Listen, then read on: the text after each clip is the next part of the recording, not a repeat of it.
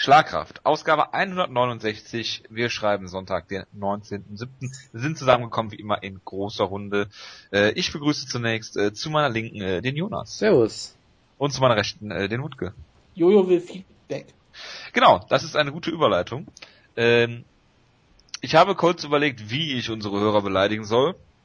Aber da der Jonas dann bestimmt wieder eine Aufnahme rumschnibbelt, habe ich mich dazu entschlossen, einfach nur euch sehr recht herzlich dazu aufzufordern, Feedback zu schreiben. Ähm, ich mache das jetzt mal am Anfang der Sendung, manchmal mache ich es auch am Ende, aber ich glaube, manche Leute schlafen entweder ein während der Sendung oder die sind auch so kurz und prägnant. Oder machen es natürlich, so wie heute wieder. Äh, oder machen es vorsätzlich und das finde ich natürlich nicht gut. Spaß beiseite. Äh, ich habe schon mal gesagt, die Sache lebt vom Feedback und äh, bitte gibt uns Feedback. Und wenn ihr nur schreibt, ich habe die Ausgabe gehört, Punkt, dann ist es mal ein Feedback, weil äh, sonst könnte man meinen, äh, alle Leute gucken sich nur den Link an äh, fürs Serientäterspiel, tragen sich da ein und das war's dann. Wie dem auch sei. Was verständlich wäre. Ich freue mich auf eine 48-Stunden-Ausgabe heute wieder. Wir haben äh, drei UFC-Reviews, die der Jonas alle geguckt hat. Äh, und da der Jonas natürlich eine Maschine ist, hat er auch Bellator geguckt und äh, will über Michael Venom Page reden. Es gibt eine News-Ecke und wir haben ein Preview. Weil, Wutke, welche Show ist nächste Woche? Ähm... UFC on Fox Dillashaw vs. Barrow 2. das ich kam ja wie aus der Pistole geschossen. Ja. Du hast es vergessen, wo wir vor fünf Minuten drüber geredet haben. So, ich hab Nein, ich meinte, das war ja für die Zuhörer, dass ich das nicht wusste. Ach so. Ich habe übrigens nochmal auf iTunes geguckt, wir haben auch keine neuen Bewertungen da gekriegt. Also auch, auch da, auch da wurde kein... noch iTunes? Ja, ja. Schockierend. Hast du geguckt, ob wir irgendwelche MySpace-Nachrichten bekommen haben? Dann müsste ich mich mal wieder einloggen, ja. Haben wir eine MySpace-Seite? Das wäre geil. Natürlich wir nicht. Wir könnten eine Einrichtung, wo wir Shows hochladen. Das ist ja jetzt ist ja sehr möglich bei MySpace. Ach ja, das, das ist ja mehr so eine Musikseite gewesen. Hervorragend. Ja, äh, wir gehen ganz neue, neue, neue Wege damit. Ja, ja, wir machen gleich noch eine LinkedIn-Seite. Dann läuft das. Ja, Instagram. Warum sind wir nicht bei Instagram? Weil wir keine Bilder haben? Du kannst doch Bilder hochladen von da, wo du die Shows guckst. Ah ja. Wir haben, äh, wir haben doch Bilder aus Berlin noch, die wir nicht veröffentlicht haben. Doch, natürlich haben wir die veröffentlicht. Die haben wir auch auf Facebook und Twitter und so weiter gepostet. Ich habe Bilder, die ich nicht veröffentlicht habe. Ja, was du mit den Bildern machst, weiß ich ja nicht. ja, kannst mal sehen. Toll ist, wenn ich sofort auf myspace.com gehe, guck, guck mich sofort Finn Baylor an. Ich habe keine Ahnung, was das ist. Aber gut, fangen wir mal an mit Frank Mir gegen Todd Duffy. Und Jonas, du hast natürlich die ganze Show geguckt. Ah nee, das ist nicht die erste Show. Wir wollten ja chronologisch vorgehen. Entschuldigung. Ich bin ein bisschen durcheinander gekommen. Ultimate Fighter. Da haben wir ja, ich dachte, weil wir letzte Woche schon darüber geredet haben, logischerweise, weil wir ja sonntags getaped haben. Äh, Stephen Wonder Thompson Boy hat Jake Ellenberger mit zwei Spinning Hook Kicks ausgenockt. Jonas. Ja, also ich war ja erstens mal. Steven ähm, Wonderboy Thompson, warte, die Frage kommt noch, ein Top 10 Welterweight. Äh, da Jake Ellenberger vorher, glaube ich, auf 9 gerankt war, wird er das jetzt wohl sein, ja. Ich weiß ja nicht, wie er in den Woodke-Rankings platziert ist, das werden wir sicherlich gleich noch erfahren. Äh, auf der einen Seite muss man halt sagen, hey, ein Sieg über Jake Ellenberger, das ist absolut legitim, auch wenn Jake Ellenberger sicherlich seit Jahren schon auf einem sehr, sehr absteigenden Ast ist. Also, wenn man sich mal anguckt, was war der letzte gute Sieg von Jake Ellenberger, war es das war auch kein guter Sieg, weil ich überlege gerade wirklich, ob es Jake Shields war vielleicht sogar noch. Äh, weil er hat halt. Oh, den Kampf ich damals so richtig previewed. Ja, ich weiß. Und ich meine, er hat, er hat Koscheck besiegt, er hat Marquardt besiegt, die sind beide sehr auf dem absteigenden Ast. Jetzt auch nicht schlimm, aber hey. Und ansonsten äh, sieht's halt echt schlecht Jay aus. Ron, der damals ja, genau. gegen äh, Ben Askren? Äh, ja, das kann sein. Ja. Ja, oder ansonsten halt Diego Sanchez, wo er auch noch eine Drittrunde fast submitted wurde. Also Und in der IFL hat Jay Heron für äh, Los Angeles äh, Anacondas gekämpft. Das äh, freut mich Wenn sehr. ihr beiden jetzt wieder ein Ohrwurm habt. Also, wenn ich mal zum Kampf kurz kommen kann. Ja. Äh, auf der einen Seite, klar, Wonderboy sah wirklich wie ein Wonderboy aus, das war wirklich wunderbar. Auf der anderen Seite, also ich glaube wirklich, dass äh, das Trainingscamp von Jake Ellenberger, dass die wirklich sich monatelang darauf vorbereitet haben, wie kämpft man am schlechtestmöglichen gegen Wonderboy und dann haben sie diese Strategie wirklich perfekt umgesetzt. Also das sah wirklich aus, als hätte er, als würde er fast schon absichtlich möglichst schlecht gegen ihn kämpfen. Also er hat ja wirklich ihm unfassbar viel Platz gelassen, wo du weißt, okay, er hat diese Kicks, äh, er kann auf diese ganz weite Distanz dich treffen und dann steht Jake Ellenberger einfach mit weiter Distanz da und macht einfach nichts und wartet ab, was ja wirklich so die schlechteste möglich, äh, schlechtest mögliche Strategie ist. Ich meine, er hat ihn einmal zu Boden geschlagen, als er einmal in der, im Vorwärtsgang auch war äh, hatte so ein, zwei Sachen, aber auch danach. Ich meine, Ellenberger hat ihn einmal zu Boden geschlagen, er stand danach wieder auf, auf Trittdistanz rum mit, mit seinen Schlägen, die nicht stattfinden und ließ sich halt verprügeln. Also viel schlechter kann man den Kampf nicht führen, muss ich sagen.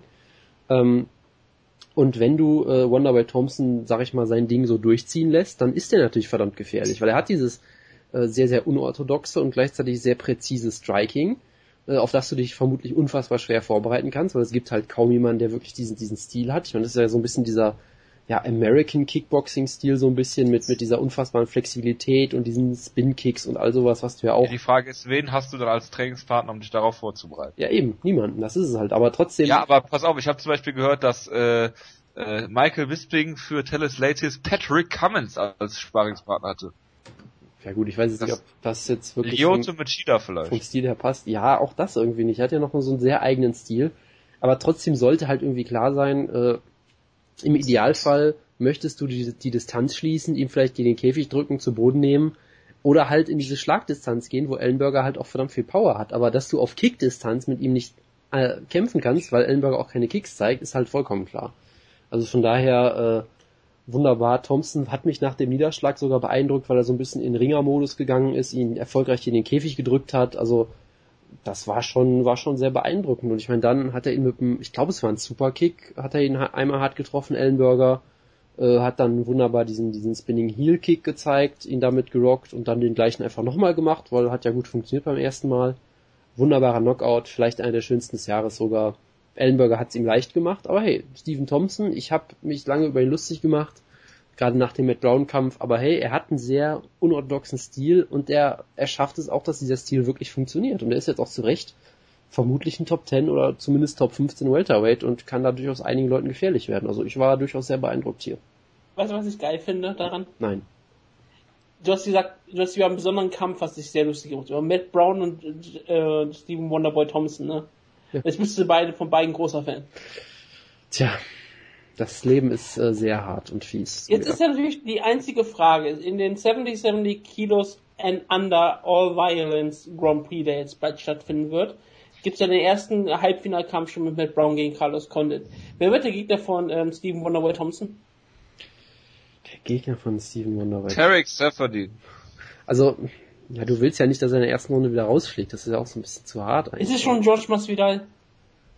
George Masvidal, ja, warum nicht? Warum nicht? Du hast Masvidal, habe ich kein Problem mit. Gerne. Der auch sehr unorthodox strikt auf eine ganz andere Art und Weise. Oder ist es die Zeit, um mit diesem Grand Prix Ben Askren zu debutieren? Absolut, ja. Ich meine, im letzten Kampf hat es ja bewiesen, wie all violence er ist. Ja, natürlich. Ja, also ich fand den Kampf auch sehr schön geführt von äh, Wonderboy Thompson, der das gemacht hat, was er mit jemandem macht, der halt einfach vor ihm steht. Jake Ellenberger in dem Fall. Ähm, ja, hat zweimal diesen Spinning Hook Kick sogar gezeigt, was auch sehr hervorragend ist. Ähm, ja, und hat äh, sich auch im Grappling da gut gezeigt. Das war natürlich hier Showcase Stephen Wonderboy Thompson und jetzt äh, Showcase Woodke. Ich brauche kein Showcase zu sagen. Ich meine, also. Einfach, dass Jonas jetzt ein großer Stephen Wonderboy Thompson Fan ist. Ich meine, das ist Showcase. Das habe ich genauso rausgehört. Ich meine, dass, dass, dass er einfach einsieht, wie falsch er lag, in vielerlei Hinsicht. Bei Matt Brown lag er falsch. Bei Steven Wunder, bei Thompson lag er falsch. Aber es ist sehr schön, dass er bei Frank Mir mal richtig lag. Aber das kommt, dazu kommen wir ja später noch. Es ist beeindruckend, ähm, wie Wonderboy gekämpft hat. Ich meine, ich, ich war sehr froh, dass Ellenberger gekämpft hat wie der letzte Vollidiot und es einfach erlaubt hat, dass ähm, Steven Wonderboy Thompson hier ein, ähm, ein Showcase-Match hat, wo er allen Leuten zeigen kann, dass sein Kampfstil, nämlich L1 und die Kicktasten jetzt zu drücken, ein sehr effektiver hm. Kampfstil in der UFC ist und auch etwas ist, was wir durchaus feiern können. Und alle Leute die gehen darauf ab. Und jetzt sehen wir ja, Welterweight ist die neue äh, beste Division der UFC, weil es einfach da die brutalsten Kämpfer gibt überhaupt. Und das ist immer noch die Division, die angefügt wird von Robbie Lawler. Und wäre jemand wie ähm, Jack Allen, äh, Jack Allen weiß schon, wie Johnny Hendricks einfach nicht da, wäre es gut. Ich bin dafür, dass wir Johnny Hendricks einfach zu One FC schicken. Ich meine, das wäre effektiver und es wäre das Beste, was der UFC passieren könnte. Niemand interessiert Johnny Hendricks und er macht diese Division nur runter. Wenn man nämlich ihn rausnimmt, ist es eine der besten Divisions, die es überhaupt in Mixed Martial Arts gibt. Und äh, vielleicht kann man Tyron Woodley auch noch wegpacken und dann ist alles gut. Weil dann hast du ja wirklich eine Division, die angeführt ist, so mit Robbie Lawler, Rory McDonald, Matt Brown, Carlos Condit, also keine Ringer, Steven Wonderboy Thompson, apropos, keine äh, Ringer, apropos, George Masvidal ist auch noch neu völlig dazu, ohne Ringer. Leute, also bitte, ja, also wenn wenn hier schon bemerkt wird, wie unfassbar es ist, dass ich Wonderboy Thompson Fan, das sehe ich jetzt weiter in Anführungszeichen werde, ich finde das schon unfassbar, wie du äh, den guten Herrn Hendricks äh, seit Jahren systematisch unter den Bus wirfst und dann mehrmals überfährst, nochmal wendest, nochmal drüber fährst.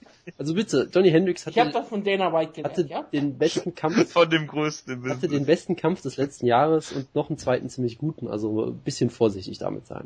Ich meine, ich die Antipathie. Wann, wann hat er mal einen guten Kampf gehabt? Ja, gegen Robbie Law, das ist einfach. Ja, der Kampf gegen Carlos Condit war auch richtig, richtig schlecht. Ja, gegen Carlos Condit. Ja, der Kampf gegen John Fitch. Das spricht dafür, was für gute Worker Verstehe. Robbie Lawler und Carlos Condit sind. Natürlich, die haben ihn durchs Match durchgezogen. Verstehe. Ja.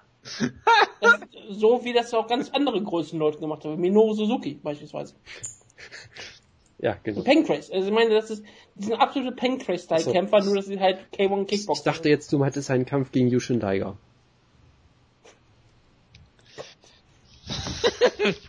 Das äh, ist Ja. wieder, wieder sehr schnell äh, es eskaliert hier alles. Ja, that escalated quickly. Aber hast du ein Argument eigentlich dagegen, wenigstens für Tyron Woodley aus der Division zu streichen? Äh, das, ich, ich kann da überhaupt nichts drauf Du erwidern. sollst mal irgendjemand aus der Division Ja, streichen. wir könnten Tyron Woodley immer gegen Kämpfe gegen David Meyer stecken, beispielsweise. Dass wir sagen, okay, wir bucken sie, aber wir bucken sie nur gegen andere Langweiler. Ein Glück ist die UFC nicht Scott Coker geführt. Ich wollte es gerade sagen. Oder ja. Geführt. Aber apropos, wisst ihr, wen Würde würde Joe Schilling in diese Division passen? nein, aber wisst ihr, wer in die Division passen würde? Und ich würde jetzt gerne eine Überleitung machen, das ist leider noch zu früh dafür. Der MVP von Bellator, Michael Venom Page, kommen wir gleich noch zu. Ja, Ich Wahnsinn. dachte, du sagst so Frank Mir. Ich dachte Paul Daly. Ach, der Paul Daly, ey, komm. Da rede ich gleich auch noch drüber. Da gibt's noch einen Rant zu. Oh, sehr gut. Ja, äh, was was gibt's noch zu erwähnen? Äh, George Masvidal, äh, Jonas, hat äh, Ja. Cesar Ferreira. Genau, er, er wurde ein paar Mal, glaube ich, zu Boden genommen sogar und hat dann aus dem Elbow, äh, aus dem Clinch einen wunderbaren Elbow gezeigt, hat ihn damit ausgenockt. Ich meine, Cesar Ferreira ist dafür bekannt, dass er kein gutes Kinn hat und auch von äh, Weltklasse Striker Steve Dolloway demontiert wurde damals. Aber hey, äh, trotzdem beeindruckend. Ich meine, Masvidal geht eine Gewichtstasse hoch, äh, Ferreira geht eine runter, sieht unfassbar gigantisch aus, trotzdem ist er derjenige, der das Gewicht schafft, wohingegen Masvidal als erst nicht hinkriegt und dann knockt Masvidal ihn sehr schön aus. Also die Befürchtung war ja oft so ein bisschen, dass Masvidal äh, im, im Lightweight oft enge Kämpfe hat über die volle Distanz, weil er vielleicht äh, Angst um seine Cardio hat und deswegen nicht, nicht so viel macht, wie er könnte und deshalb geht er jetzt hoch und kann im, im Welterweight seiner vollkommen, vollkommen seine Brutalität ausleben. Ich weiß es nicht. Ich meine, er hat Matt Brown rausgefordert, Stephen Boy Thompson hat auch Matt Brown rausgefordert, sollten wir vielleicht auch noch erwähnen. Also alle wollen gegen Matt Brown kämpfen und äh, hätte ich absolut nichts gegen. Und George Masvidal, ich glaube nicht, dass er jemals irgendein Champion wird oder in Titelkampf kommt oder sowas, weil er dazu einfach zu inkonsistent ist, aber der kann, wie wir schon so oft gesagt haben, der kann eigentlich alles sehr, sehr gut und ist ein sehr, sehr unterhaltsamer und interessanter Kämpfer und ich, ich freue mich auf weitere Kämpfe im Welterweight einfach. Jetzt mal ganz ehrlich. Wer möchte aktuell einen Title-Shot haben? Ich meine, du kämpfst gegen Robbie Law, das willst du nicht tun. Tja, Also bin ich eher dafür, dass man wirklich eine, eine zweite Division in der Division einführt. geht das schon wieder los? Weiterkämpfen und dort unterhaltsame Kämpfe haben. Robbie Lawler ist super und würde da auch super reinpassen.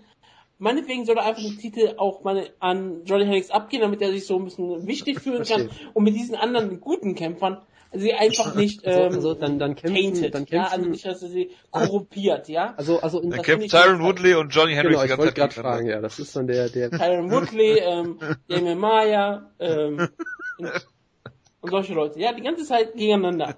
Big Story. gegeneinander. Gut, äh, Michael Waterson hat gewonnen gegen äh, Angela Magana. ja, Wutke, hast du, den, Schockiert. hast du den Kampf zufällig gesehen? Ähm, nein, ich schaue mir doch keinen Angela Magana Kampf an. War gar nicht so schlecht, muss ich sagen. Also, äh, in Runde 1 hat Begana sie sogar fast submitted, weil Waterson sie zu Boden genommen hat und dann sofort Das, obwohl sie ungefähr 17 gebrochene Rippen Genau, hat. und dann hat äh, äh, Morgana sie sofort in eine Armbar genommen. Äh, damit kennt sich Michelle Waterson ja auch aus. Das hat sie ja gegen äh, Jessica Penne, ich verkneife mir jetzt die Kommentare, auch überstanden damals.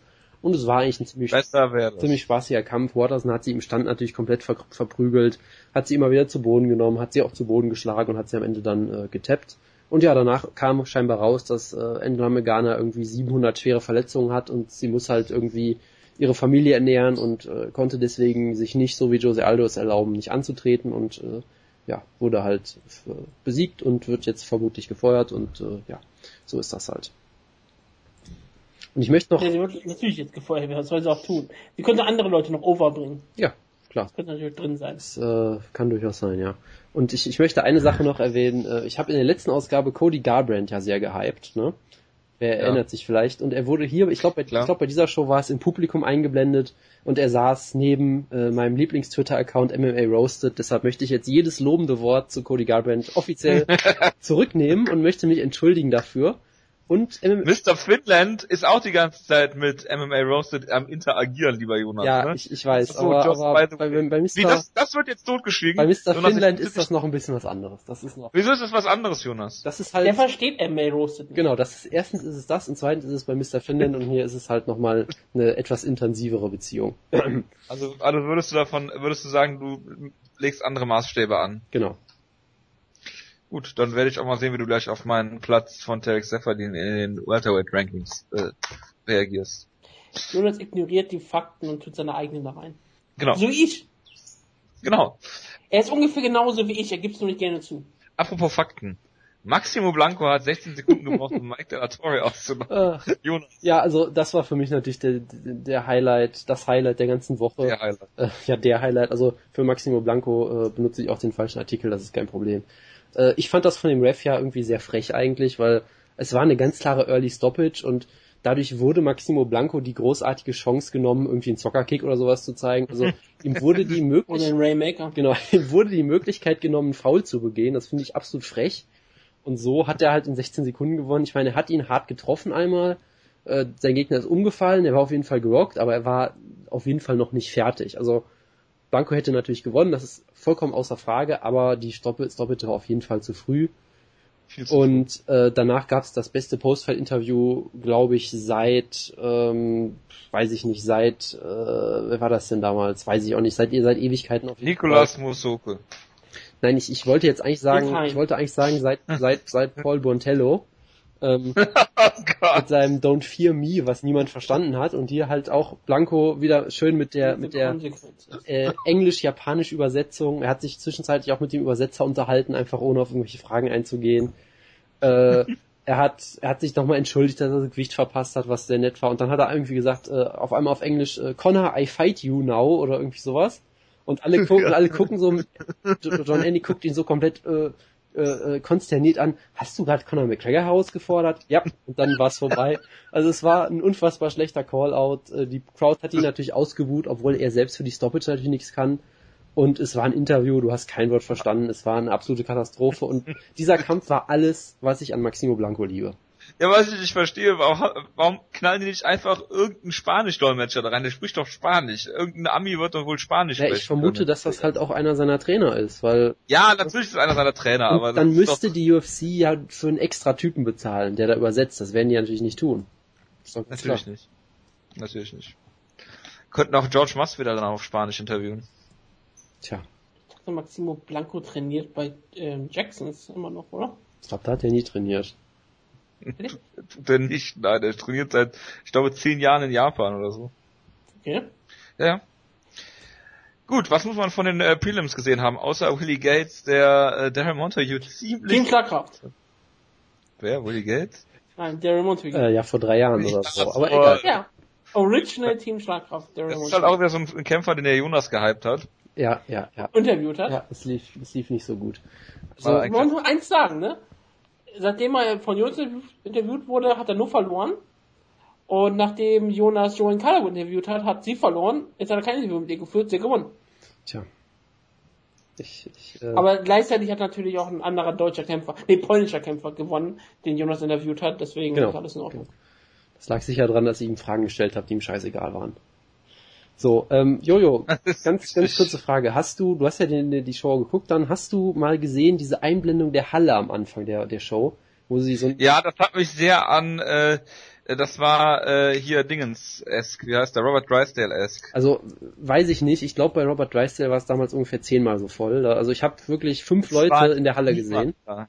Also ich habe ja den ersten Kampf gesehen. Ja, genau. Und es war wirklich, ich habe Mark Ratner gesehen, ich habe die Kommentatoren gesehen, und ja. Michael, äh, Michael Buff, Bruce Buffer habe ich gesehen. Genau, und das Tolle war halt, es, ist, es gab diesen Shot der Arena, wo die Arena komplett verdunkelt war. Also wirklich komplett. Ja. Und du hast halt diese Scheinwerfer, die so wild durch die Halle gehen. Das heißt, du hast so vier, fünf, äh, vier, fünf Plätze in, in den, im Publikum, die halt gerade erleuchtet sind und nirgendwo sitzt jemand. Du siehst wirklich fünf Leute ungefähr. Das ist echt beeindruckend. Äh, war, war es voller als ähm, Nein. Ähm, Tough äh, Fight Finale 20? Ich habe noch nie sowas Leeres gesehen, also nein. Nein, es war wirklich, es war niemand, es war wirklich niemand da. Es war die Kommission da, es waren die Kommentatoren da und die Teams. Es waren vielleicht 20 Leute in der Halle, ungelogen. Ja. Es waren und ich meine, die UFC tut sich natürlich auch keinen Gefallen, wenn sie in MGM bleiben. Ich meine, klar, vielleicht haben die irgendwie einen Deal eingefädelt, zwei zum Preis von einem oder so. Konnten das Octagon da stehen lassen. Zum Glück haben sie die Matte gewechselt. Ich würde vermuten, äh, dass es ein paar Freikarten gab für Leute, ja. Ja, ich, die äh, Attendance sind 4844. Und Livegate äh, 291.000 Dollar. ich vermute, das waren wirklich alles so 2 in 1 Karten, ne? Die du mal ja, gekauft hast. Wahrscheinlich. Wahrscheinlich. Kann Kaufst du eine Conor McGregor Karte, kriegst du die Karte gratis dazu. Ja, aber die ganzen irischen Fans waren leider immer noch besoffen und haben dann die Show leider ausgesetzt. Oder in Irland wieder. Nee, also Daryl Montague, also, ah. Daryl Montague ja. sah wieder richtig äh, nicht so gut aus. Im Prinzip lief es genauso wie in seinen ersten beiden Kämpfen. Er wird halt ziemlich oft getroffen und er wird dann auch immer sehr hart getroffen und äh, wird dann oft ausgenockt. Also ich meine, das ist ihm jetzt in drei Kämpfen zweimal passiert und Horiguchi hat ihn auch fast ausgenockt. Das äh, wird es dann wohl gewesen sein, leider. Ähm, Meinst du? Finde ich natürlich sehr, sehr schade. Ich meine, ich habe halt so ein bisschen so ein, so ein Fable für ihn in, äh, entwickelt. Ich entwickle ja immer so Fables für so Leute wie ihn oder Tom Ninimaki oder so jemanden. äh, genau. Könnten die gegeneinander kämpfen. Ist halt immer so. Ähm, ist halt schade. Willie Gates hat die Leute so ein bisschen begeistert scheinbar damit, dass er eine äh, 120-facher Vater genau, ist. Genau, er hat irgendwie, was hat er erklärt? Ich habe sechs Kinder, sechs ich muss meine Kinder ernähren, gib mir einen Bonus-Dana, hat dann keinen gekriegt, was auch irgendwie sehr schön ist. Natürlich. Dana White ähm, mag keine Kinder. Genau, aber er kann, äh, Conor McGregor keine kriegen. Ich meine, Willie Gates ist sehr groß und er hat auf jeden Fall Finishing Power und äh, geht gerade in den ersten Minuten ziemlich ab. Von daher äh, kann man mal ein Auge drauf halten.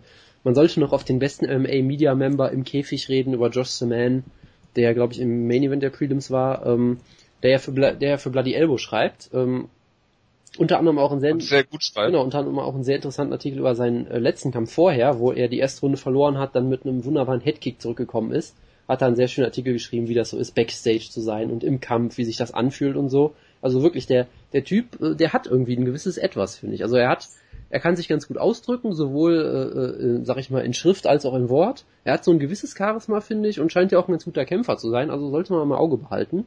Und hat hier auch einen sehr souveränen Sieg eingefahren. Äh, ich fand es halt trotzdem irgendwie lustig, dann da die Elbow zu lesen, wo dann alle irgendwie gesagt haben, es gibt natürlich so Kolumnen irgendwie, die Sieger des Abends und Josh Seman war für alle irgendwie der größte Gewinner des Abends so und hat die beeindruckendste Leistung aller Zeiten abgefahren. Mhm. Wo ich halt sage, wo ich sage, ja gut, er hat halt, äh, wie heißt er? Das kommt überraschend. Äh, Chiao Margelays besiegt, der halt nicht besonders gut ist, glaube ich. So, also jetzt okay natürlich, hat ein paar Siege in der UFC, ist jetzt nicht so besonders toll.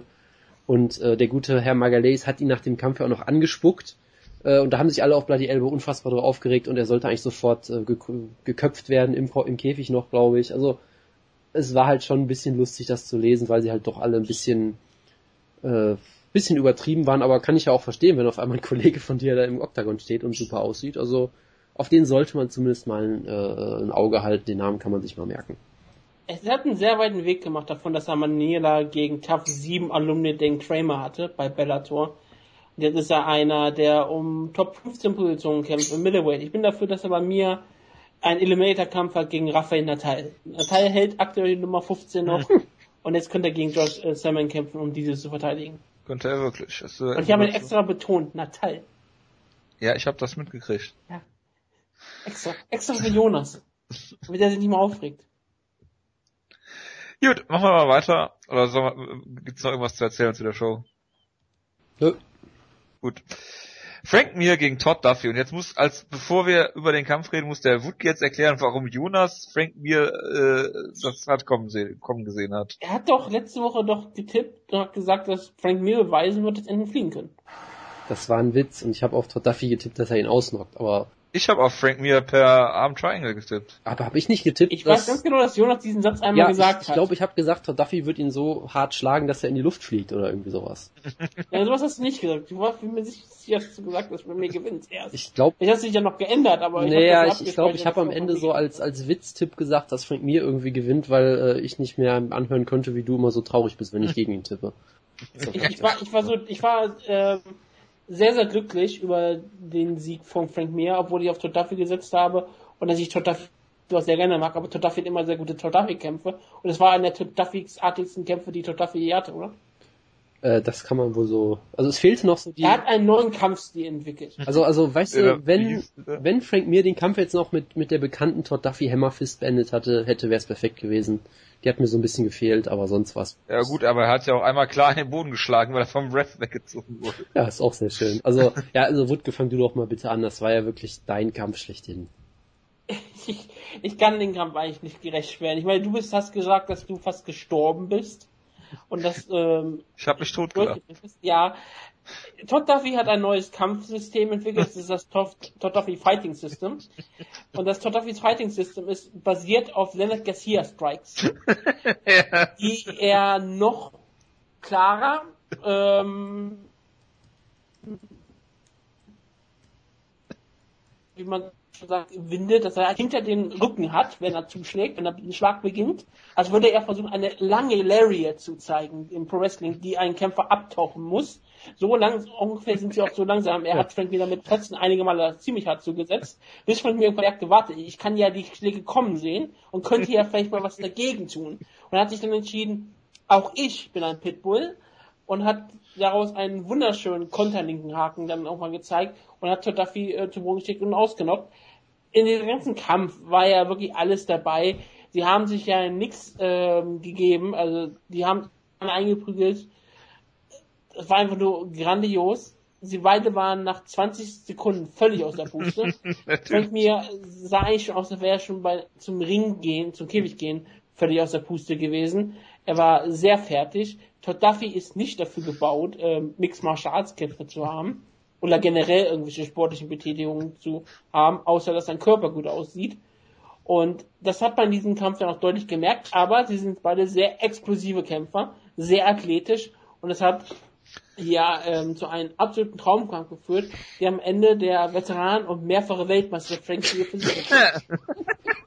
Ich weiß nicht, warum ich da jetzt lachen muss, weil er ist ja wirklich, aber trotzdem. Äh, er ist ein Veteran und mehrfacher Weltmeister und jetzt auch eigentlich schon wieder ein absoluter ähm, Title-Contender. Das klingt, als würde bei Ground Pound stehen. Oh Mann, ey. Ja, also ich, ja. ich habe mich auch totgelacht bei dem Kampf. Es war, also was sich Todd Duffy da gedacht hat, werde ich nie verstehen. Es gibt so geile, es gibt so geile, sorry, wenn ich unterbreche, so geile Fotos.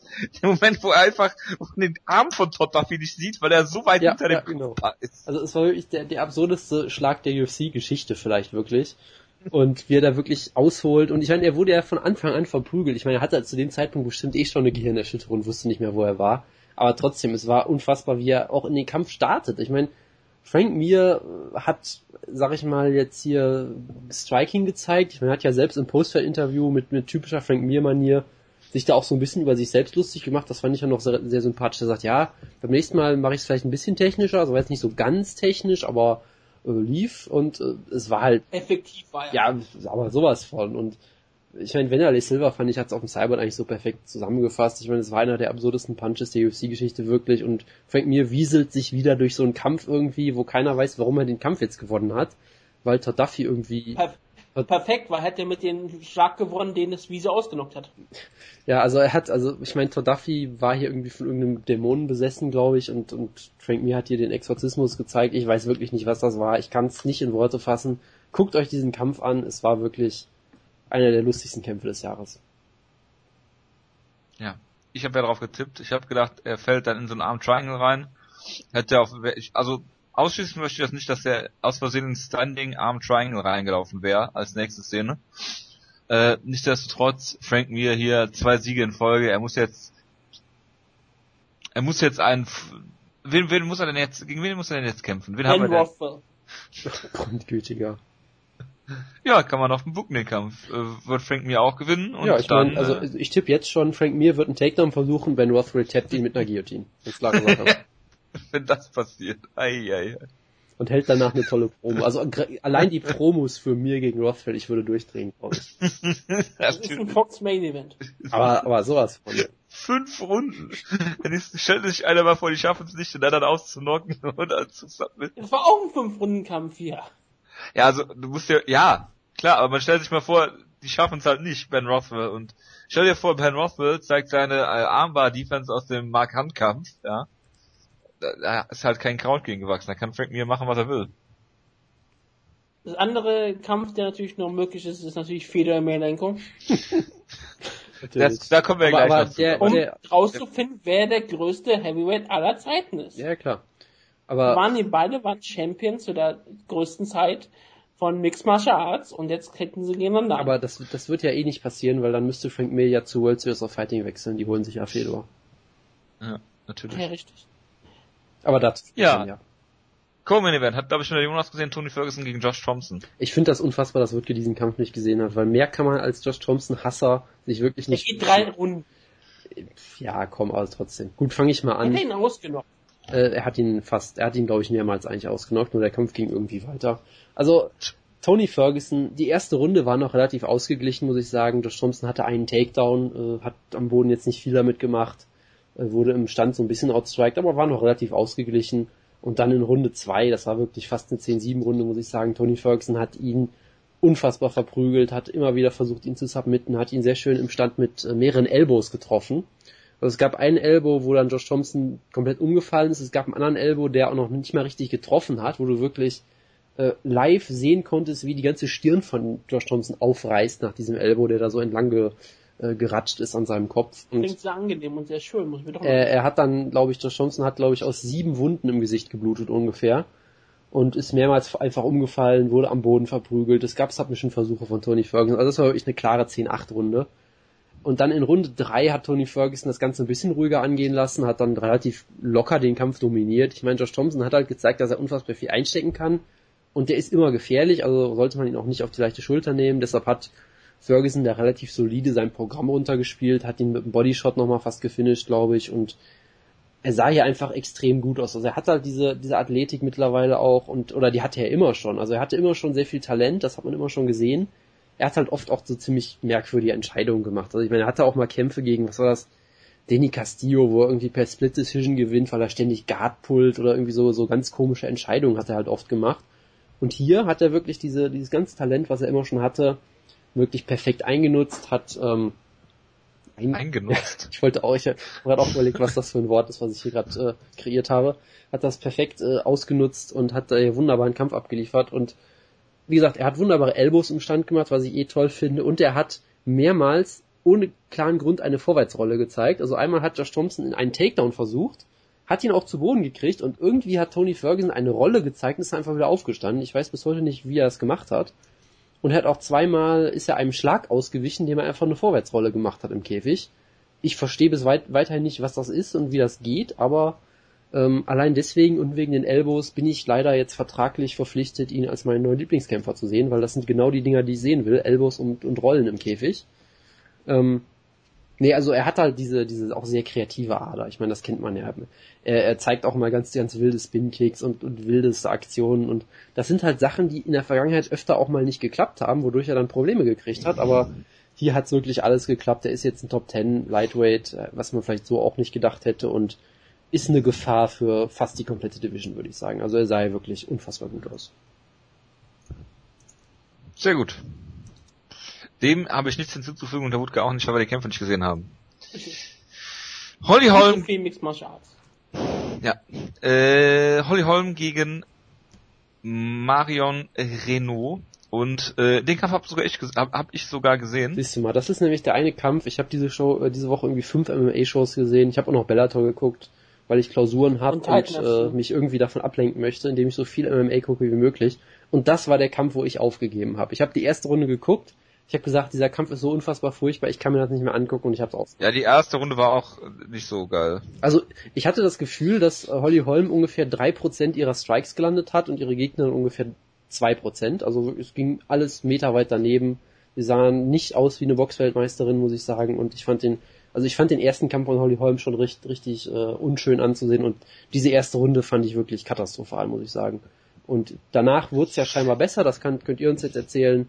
Ähm, ich fand sehr passend in, bei Bloody Elbow. Ähm, wurde die erste Runde mit einem Matt Riddle Kampf verglichen. Das ist natürlich sehr hart, aber irgendwie ist das schon schon irgendwie nicht nicht unpassend. Nee, dafür waren es zu wenige Strikes. Gut, aber von der Art und Weise, wie sie daneben gingen, ich weiß ja nicht. Naja, das ist schon äh, ein bisschen weit hergeholt. Hast du den Kampf gesehen, Wutke? Nein. Gut, dann darf ich jetzt allein darüber reden. Das ist mir eine Ehre und eine äh, Furcht zugleich. Also erstmal, äh, Holly Holm hat den Kampf klar gewonnen, hat alle drei Runden gewonnen.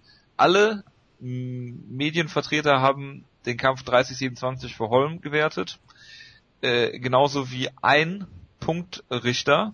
Der, die anderen beiden Scores sind 29-28 und 30-26 für Holly Holm.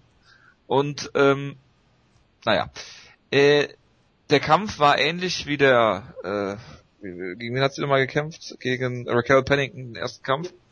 Okay. Ähm, hat ein bisschen klarere Treffer gezeigt in der zweiten, vor allen Dingen in der dritten Runde. Ähm, das Problem ist halt, ihre Gegnerinnen haben halt in Anführungsstrichen so viel Respekt vor ihrem Striking, dass sie halt nichts machen. Und dann findet Holly, Holly Holm ihre Distanz nicht und äh, ja, hängt so ein bisschen wie so ein Fähnchen in der Luft. Ähm, was meiner Ansicht nach Holly Holm fehlt, ist eine Gegnerin, die halt auch mal nach vorne geht und pusht, sodass sie halt viel mehr kontern kann und nicht äh, ja aktiv den Kampf führen muss. Ähm, und wie gesagt, ihre Gegnerinnen da so ein bisschen reserviert sind. Ich meine, Marion Renault ist ja keine schlechte, ne? Also das, das steht ja außer Frage. Ähm, aber. Du willst, dass sie gegen Ketzingano kämpft? Ja, nee, also, ja gut, Batch Coher hat ja den Kampf. Äh, Kampf jetzt, wen hatte ich denn auch noch gesehen? Äh, ja, Sarah Kaufman zum Beispiel, aber die sind ja in einem Camp, deswegen wird es das nicht geben. Also, ja, keine Ahnung, Liz, Liz Camus, Amanda, Amanda Nunes, irgendwie sowas, ja.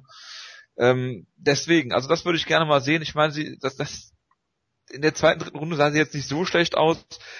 Das Problem ist halt auch, dass man davon ausgeht, dass sie ihre Gegnerin halt auseinanderschraubt und das tut sie halt einfach nicht aktuell.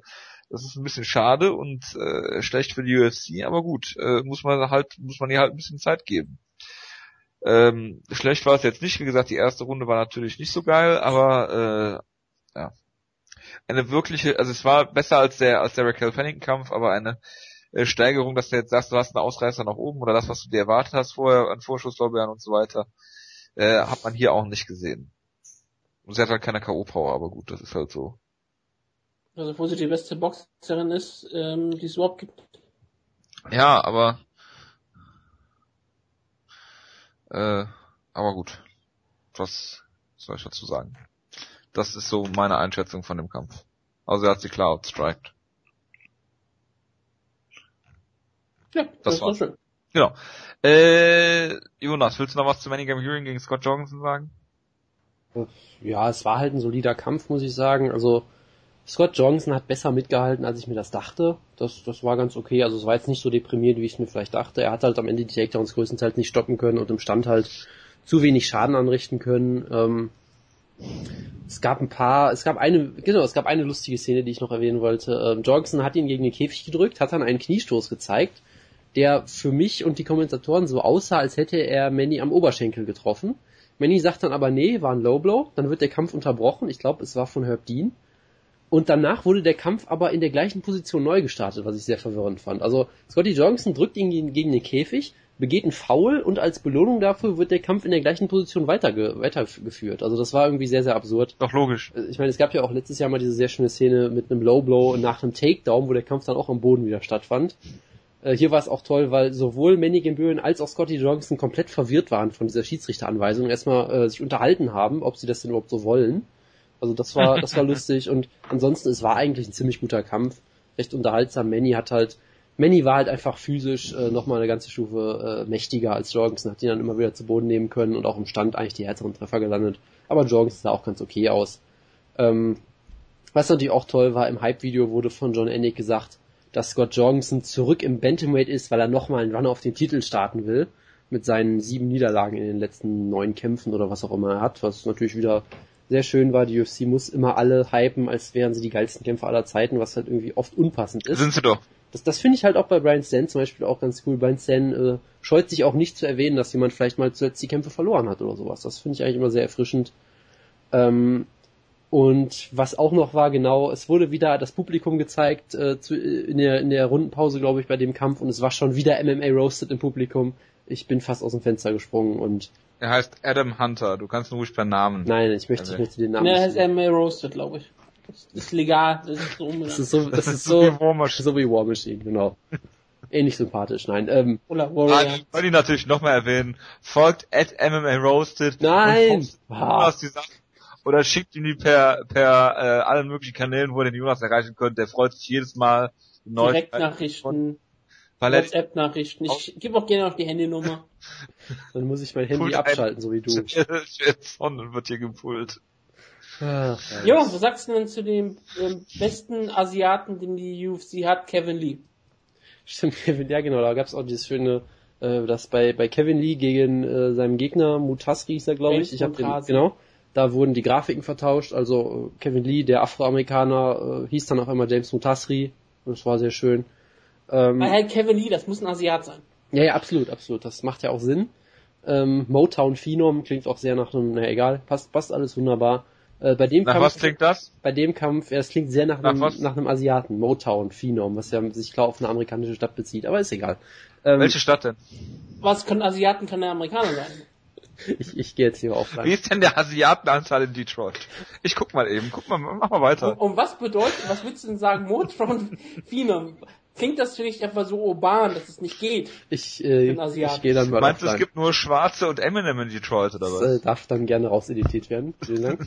ähm, was bei dem Kampf sehr schön war, es gab einen Double Eye Poke, was ich nur konsequent. Und das ist die deutsche Flagge. Ja, war. es gab, ja genau, genau. James Mutassi ist auch noch Deutscher, weil er irgendwie vermutlich auf einer Armeebasis in Deutschland geboren wurde, deshalb ist er für die UFC ein Deutscher. Ich glaube, ich glaube, äh, ist er auf einer Armeebasis geboren, dann machen sie es ja meistens so, so dass sie dann wirklich äh, dann amerikanisches Hoheitsgebiet verstehen. Also er ist auf jeden Nein, Fall Deutscher. tun sie nicht. Chris McRae ist auf einer ist in einer Militärbasis geboren und war immer Deutscher. Ich hatte mal gehört, dass er in einem städtischen Krankenhaus geboren wurde, in Wiesbaden. Ich dachte, er hat, wir haben gesagt, dass er mit äh, Militärbasis geboren wurde. Haben sie mal bei in der Show mal erwähnt. Vielleicht haben sie da gelogen.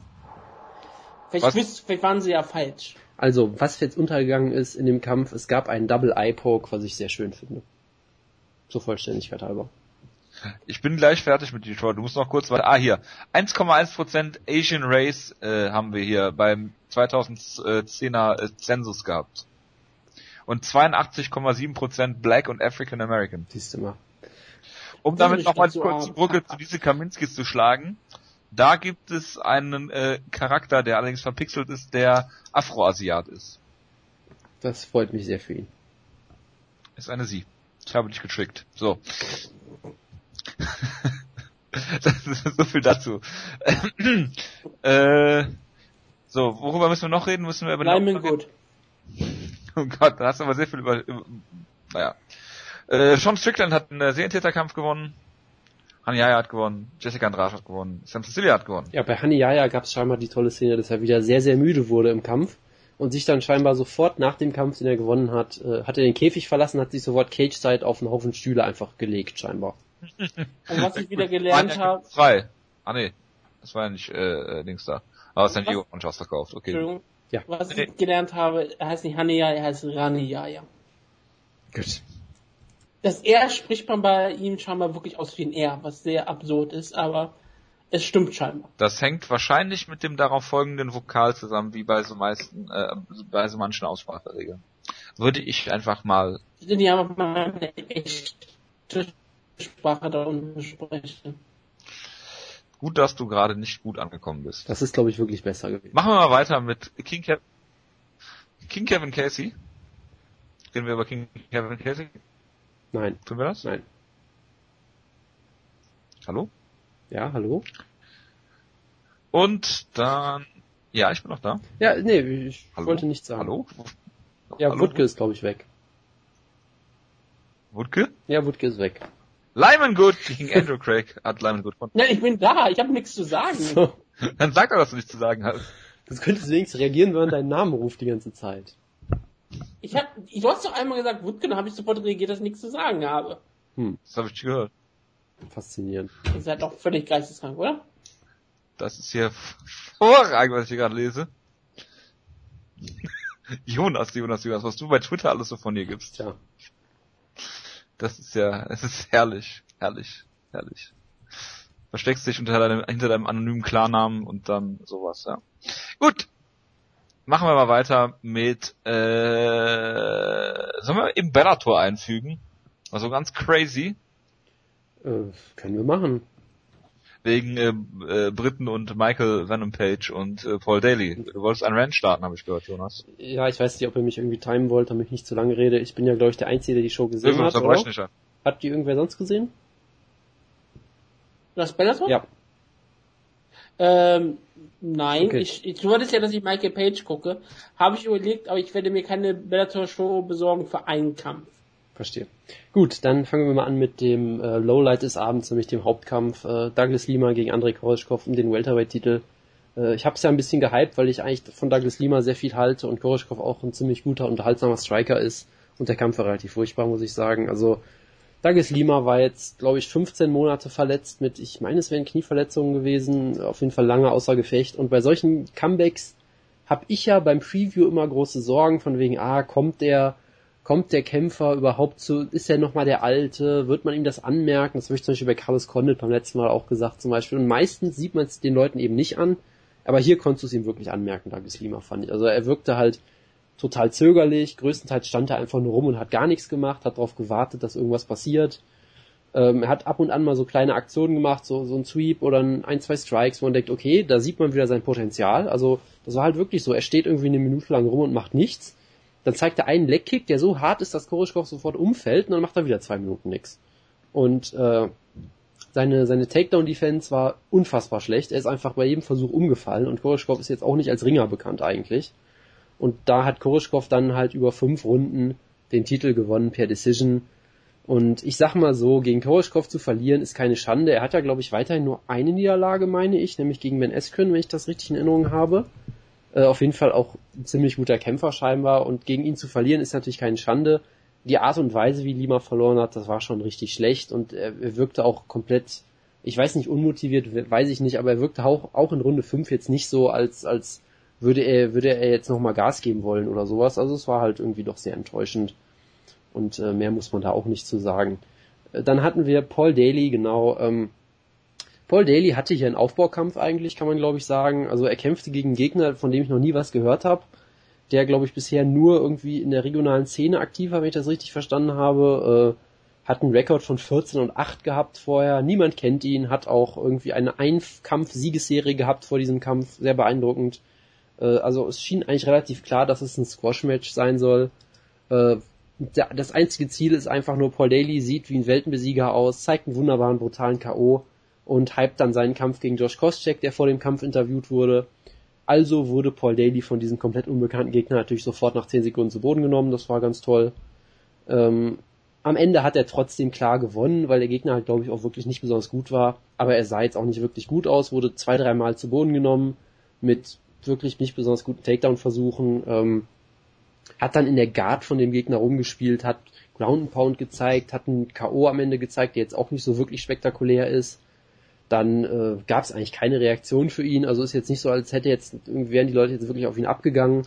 Und danach wurde er noch gefragt. Also er, hat, also er hat erst versucht, den Kampf irgendwie noch zu hypen, dass er gesagt hat, ja, das war ja ein guter Gegner, er war sehr stark, ich habe irgendwie äh, Schiss vor ihm gehabt und habe deshalb ein bisschen zögerlich war ich und ich weiß ja, wenn Leute gegen Paul Daly kämpfen, das bringt immer das Beste aus ihnen raus. Also er hat irgendwie noch versucht, den Gegner so ein bisschen over zu bringen und damit sich selbst. Und dann wurde er gefragt, sag mal, Paul Daly, wir haben ja heute einen Gast bei der Show, Josh Kostek, der sitzt gerade Cage-Side. Was denkst du eigentlich von Josh Kostek? Dann hat er halt so eine Promo gehalten von wegen, ja, Josh Kostek, ich mag dich immer noch nicht, deine Haare sehen immer noch doof aus und es gab so einen tollen Splitscreen. Kostek hat sich die ganze Zeit nur kaputt gelacht und es wirkte nicht sehr, es wirkte jetzt nicht so, als wäre großer Hass zwischen denen. Also mich hat diese Promo äh, auch nicht gerade begeistert. Also von daher, ich, ich glaube, sie haben damit spekuliert halt, dass er äh, ein klare, klares Squash-Match äh, hat, ein toll aussieht und dann äh, die Fehde mit Kostchek wieder aufleben lässt. Unterdessen war halt einfach, es war eigentlich komplett uninteressant, muss ich sagen, hier für mich.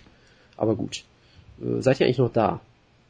Ja, gut, okay, wir haben okay. in der Zeit, in der du geredet hast, MMA Roasted Tweets in den äh, Chat hier geschrieben. Dann, äh, weiß ich Je länger du geredet hast, desto mehr ist natürlich da reingekommen. Weiß ich schon mal, wo ich, wo ich heute nicht mehr reingucken werde, okay. Ähm, und dann, Skype-Chat? Und dann gab's, ich, ich könnte die auch vorlesen, wenn du jetzt weitermachst. Nee, nee, nee, danke. Ähm, was man noch erwähnen sollte, es gab ja einen neuen Kommentator, weil äh, Sean Wheelock war es, glaube ich, äh, einfach mal Chef der Kommission von irgendeinem Staat geworden ist, was auch so ziemlich aus dem Nix kam. Ähm, war halt auf einmal weg. Jetzt gab es einen neuen Kommentator, ich habe den Namen schon wieder vergessen. Äh, er, er, war ganz okay, ist jetzt mir nicht größten, ist jetzt mir nicht. Sean Grande. Dankeschön. Ja? Weiß ich nicht, kann sein. Er ist mir jetzt nicht wirklich negativ aufgefallen, aber auch nicht wirklich positiv. Was ich halt interessant fand, er hat wirklich bei jeder sich bietenden Gelegenheit Ben Askren erwähnt. Also allein natürlich im Hauptkampf, weil beide Kämpfer gegen Ben Askren verloren haben, äh, zuletzt in, in, ihrer letzten Niederlage, hat er ihn wirklich ständig erwähnt und ich frage mich da, ob da irgendwas im Busch ist, ob die ihn wieder zurückholen wollen oder weiß ich nicht was. Oder ob, ob er einfach das Memo nicht gekriegt hat hat auch über Luke Rockhold geredet. Also er hat irgendwie kein, kein Blatt vor den Mund genommen, hatte ich das Gefühl, hat ständig irgendwelche anderen. Na gut, die UFC redet doch gerne über King Mo. Ist das so? Ja, das ist ja, immer wenn King Mo in der Ecke ist, wird er immer erwähnt. Okay. Mehrfach. Das ist vermutlich wieder so eine Eigenheit von Joe, Joe Rogan, würde ich mal vermuten. Aber kann, kann auch sein. Also, das, das fand ich noch ganz interessant. Und dann gab's natürlich der, Retter des MMAs, Scott Coker, hat den anderen Retter des MMAs, Michael Venom Page, äh, präsentiert mit den Worten, Michael Page ist the Michael Jackson of MMA. Und er hat dann auch direkt äh, mit einer Dance-Routine ist er zum Käfig gekommen mit seinem Entrance. Ähm, von dem neuen Announcer wurde gesagt, Michael Page is what happens when you mix Anderson Silver with The Rock. Ja, also die haben ihn sehr äh, behutsam gehypt, muss man sagen. Äh, Wutke, deshalb habe ich ja gesagt, er soll es gucken, er wäre aus dem Häuschen gewesen. Und ich habe ich hab die Zitate gehört, okay, so ist es nicht. Und bin auf, die, auf das The Rock Video gestoßen mit seinem Finger. Verstehe. Ja, und der hat halt äh, auch einen Aufbaukampf gekriegt gegen einen Gegner, den niemand kennt und hat ihn in einer Minute ausgenockt. Er hat halt diesen sehr, sehr unorthodoxen und sehr spektakulären Stil. Wie gesagt, er hat halt bisher noch niemanden besiegt, den man irgendwie wirklich kennen würde, aber wenn er gegen so Leute kämpft, äh, macht er das auf jeden Fall sehr gut. Er hat einen absolut spektakulären K.O. gezeigt, der vollkommen absurd aussah und ob er jetzt wirklich ein toller Kämpfer ist, da muss man noch drauf warten auf diese Einschätzung, aber er ist auf jeden Fall sehr unterhaltsam. Und das ist ja genau das, worum es bei Scott Cokers MMA geht und deshalb muss Wutke das ja auch in den Himmel loben und äh, total begeistert sein. Und, ja, was willst du machen? Du musst, du hast nicht viele Stars bei Bellator und die, die du hast, musst du, ähm, ich will nicht sagen, Siege schenken und promoten, aber die musst du Siege schenken und sie ganz schön promoten. Verstehe. Und es gab noch einen weiteren Kampf, den ich nur wegen den, den Namen der Leute erwähnen möchte. Ähm, ich weiß gar nicht, wo die Show stattfand. Das müsste ich mal nachgucken, ob es in Boston war vielleicht sogar. Nein, es war in, in, in Luke, äh, Uncasville, Connecticut. Okay, dann verstehe ich es erst recht nicht. Sie haben einen Kampf gebuckt zwischen Irish Brennan Ward, wo sie sich gedacht haben, okay, der, der ist schon mal sehr irisch, das ist gut. Wir bucken ihn jetzt gegen äh, einen Gegner, der dessen Nickname The Leprechaun war, der auch noch in diesem Hype-Video natürlich mit diesem komischen grünen Hut aufgetreten ist. Ich habe jeden Moment damit gerechnet, dass Fit Finlay rauskommt und beide verprügelt. Also ein, ein sehr irischer Kampf aus irgendeinem Grund äh, in Connecticut. Es war sehr merkwürdig, aber es ist halt Bellator. Sie haben halt Brandon Ward einen Aufbaukampf gegeben und er hat einen schönen Knockout gezeigt und das ist halt die Welt, die Scott Coker äh, erzeugt hat. Für uns. Für uns alle. Und bist du jetzt glücklicher? Äh, glücklicher als was? Ich meine, jetzt wenigstens Bellator-Shows, die du sch schauen musst, weil du ein MA-Journalist bist, wenigstens unterhaltsam. Äh, die Show war ganz okay. Das Problem war halt, dass der Main Event relativ langweilig war und ich davon sehr enttäuscht war. Äh, ansonsten voll. Äh, also eigentlich, was dir, das einzige, was dir gefehlt hat. Okay, Moment, Moment, Moment. Ich, ich nehme es zurück. Der Kampf, die Show war eigentlich relativ scheiße, muss ich sagen, wenn ich drüber nachdenke. Also der Main Event war relativ schlecht. Der Paul Daly Kampf war nicht besonders gut. Äh, es gab noch einen Kampf zwischen dem Talent Chris Honeycutt und Paul Bradley. Das war blöd, weil es im No Contest geendet ist, wegen einem Headbutt. Und das einzig wirklich Tolle war eigentlich Michael Page, muss man sagen. Und, aber Michael Page war so gut, dass gedacht, dass die Show war gut. Schlange über Bellator. Ich habe kein Wort verstanden Punkt. und stimme daher zu. Bitte nächster Punkt. So. Können wir bitte jetzt über Michael Bisping gegen Talis Latis reden, Jonas? Bitteschön. Ja, ich habe das nicht gesehen. Ach so, ja. Bisping hat gewonnen, er hat einen Bisping-Kampf gewonnen. so, und der geht halt fünf Runden und das gucke ich mir halt nicht an. Ich habe die letzte Runde gesehen, das war ein bisschen sluggish, aber sonst habe ich nichts gesehen. Ja, das ist, also ich fand den Kampf gar nicht so schlecht, muss ich sagen. Ähm, was man eigentlich wirklich sagen kann, ist, Thales Lates hat gegen Michael Bisping gekämpft, in einem Michael Bisping-Kampf. Also vom, vom Kampf her war es genau der Kampf, den Michael Bisping eigentlich haben will und hat dann verloren, was wirklich sehr schockierend ist. Also er hat, glaube ich, keinen einzigen Take, ja doch, er hat einen Takedown versucht, mehr so aus Versehen, glaube ich. Hat die ganze Zeit mit Michael Bisping gestrikt über fünf Runden. Aber der Kampf war besser, als es so klingt, muss ich sagen, weil wenn man das so hört, klingt das eigentlich total scheiße. Aber der Kampf war eigentlich ziemlich gut, weil Latis eigentlich überraschend gut mitgehalten hat. Er hat ihn glaube ich, Bisping zweimal fast ausgenockt am Käfig, wo Bisping wirklich hart gefallen ist und vom Käfig quasi aufgefangen wurde wieder. Also hat durchaus ein paar harte Treffer gelandet. Äh, Kampf war relativ ausgeglichen und ich sag mal so, es war ein Middleweight-Kampf über 25 Minuten, wo beide relativ fit waren, keiner war müde am Ende der fünften Runde, sie haben beide bis zum Ende des Kampfes versucht, den Kampf auch zu gewinnen und zu finishen und haben relativ hohes Tempo gezeigt und das ist für Middleweight eigentlich schon fast alles, was du verlangen kannst. Also es war jetzt bei weitem kein Klassiker oder sowas, aber es war ein ziemlich solider Kampf, äh, sehr eng, also relativ eng eigentlich. Äh, Bisping hat halt, er kann diesen Stil halt viel besser gehen als Latest, der einfach äh, viel weniger Aktionen zeigt und deswegen war es halt klar, dass er Probleme haben wird, den Kampf zu gewinnen, aber er hat immer wieder auch harte Treffer gelandet, Latest, und hat zumindest vielleicht ein, zwei Runden gewonnen. Von daher, ähm, der Kampf war ganz gut. Der C von Michael Bisping ist fast abgefallen, das war relativ eklig, das haben wir im Postfeld-Interview gesehen.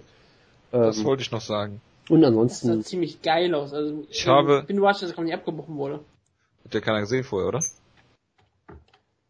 Also ich habe nur gesehen, in der, in der Nachbesprechung gab es irgendwie so ein Video von John, John Gooden, äh, von John Gooden mit Brian Stan, Mike Goldberg und Brad Pickett und irgendeiner der, der vier hat gesagt, they went toe to half a toe. Das fand ich eigentlich ganz lustig. Das ist äh, sogar sehr gut und ich bin froh, dass Brad Pickett wieder wach ist mittlerweile. Das ist auch wohl wahr.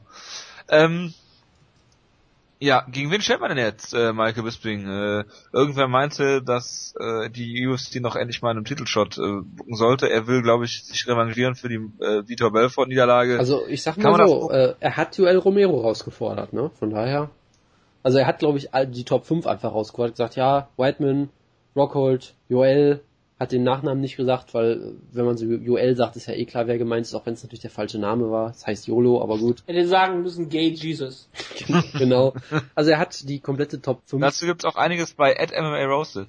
Nein, danke. Er hat die Top 5 rausgefordert und äh, ich glaube, er wird von allen komplett zerstört, aber hey, es ist Michael Bisping, er ist immer noch ein sehr guter... Ich würde ihn gerne mal gegen Musashi sehen. Ja, das wäre auch ein guter Kampf. Da würde er, glaube ich, auch verlieren, aber das ist eine solide Ansetzung. Ja. Aber Musashi hat, glaube ich, einen Kampf in Japan, ne? Ist gegen Wind. Ja, Musa ja ich habe jetzt Michael Bisping eine Position über Musashi gerankt. Es ist auf 8 bei mir. Eine Position hinter Tim Kennedy beispielsweise. Was mir gerade spontan aufgefallen ist, Costa Filippo hat ja seine Karriere beendet, deswegen konnte ich doch Josh Salmon auf einmal ranken. Unfassbar. Ich bin so, ich, bin, ich freue mich so sehr für dich. Und, Und was mir auch glücklich machte, der Michael Bisping sorgte dafür, dass Robert Whittaker noch eine Position nach oben rückte. Ja. Jetzt auf Position 11.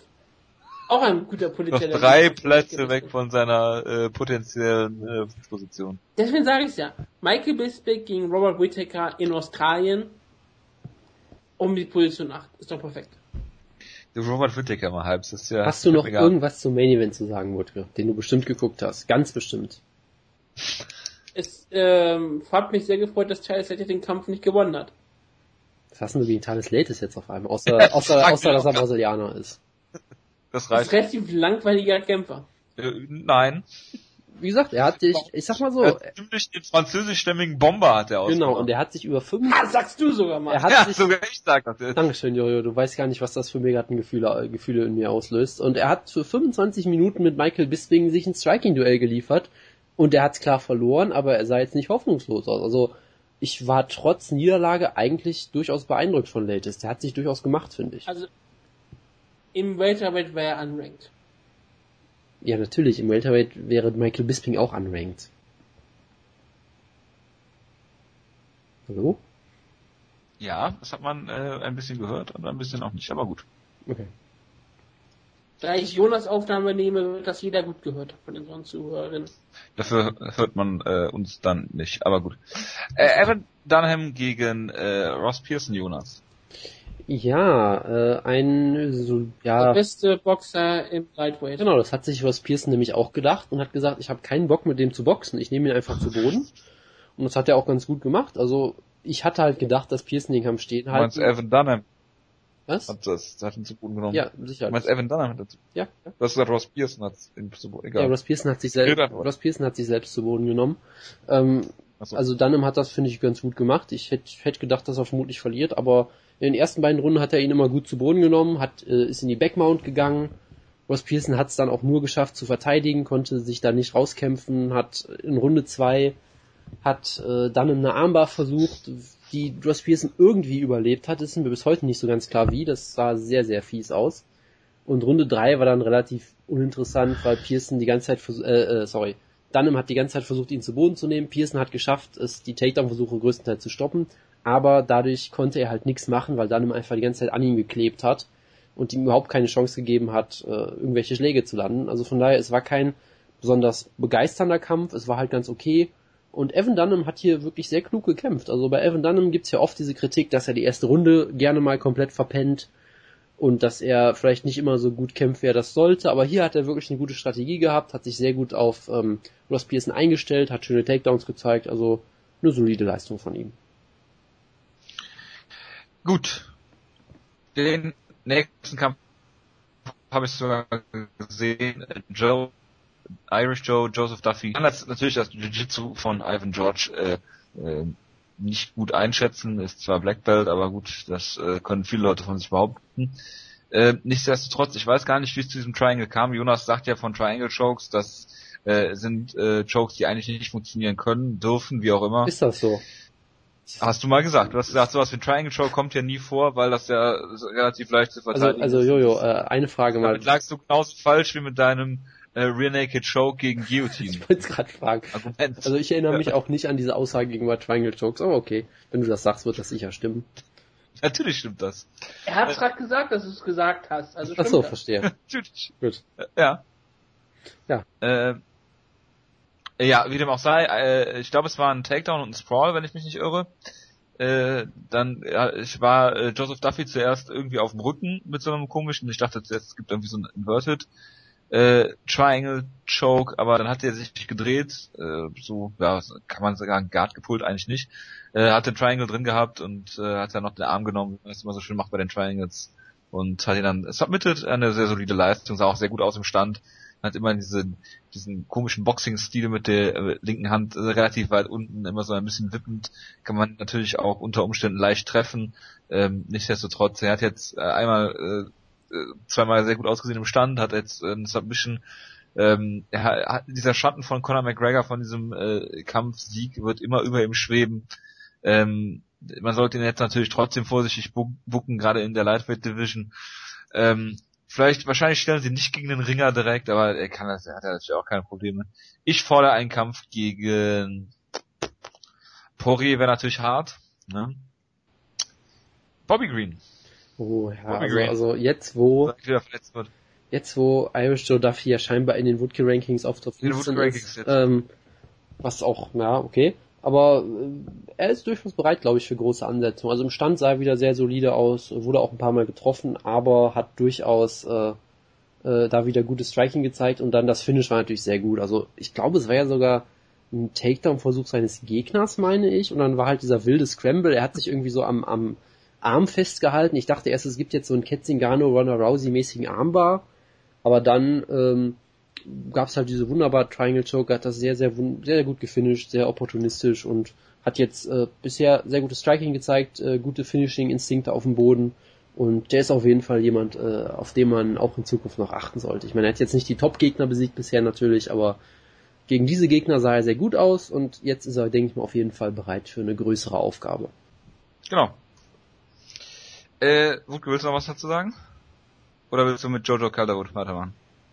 Joseph Duffy ist bei mir, wie gesagt, gerankt und das habe ich sehr ja, auf jeden Fall hat ähm, Jojo Calderwood ein paar Probleme gehabt, indem sie ihr, ein Stück weit ihre Identität aufgegeben hat, indem sie nicht mehr mit Amazing rauskam, den großartigen Lied, was ja Frank Mir bekannt gemacht hat, sondern sie kam mit der WrestleMania 29 Theme raus, ähm, Coming Home, mit dem ja sehr viele Kämpfer rauskommen. Aber meistens nur mit dem Intro der gesungenen Frau, nicht mit dem ganzen Diddy-Song. Aber John Calderwood ist dann wahrscheinlich nicht kreativ genug. Aber sie hatte ihre Flagge noch dabei, alles war gut. Alles sah so aus, als würde sie, ähm, wie heißt sie, CCS brutal verprügeln würde.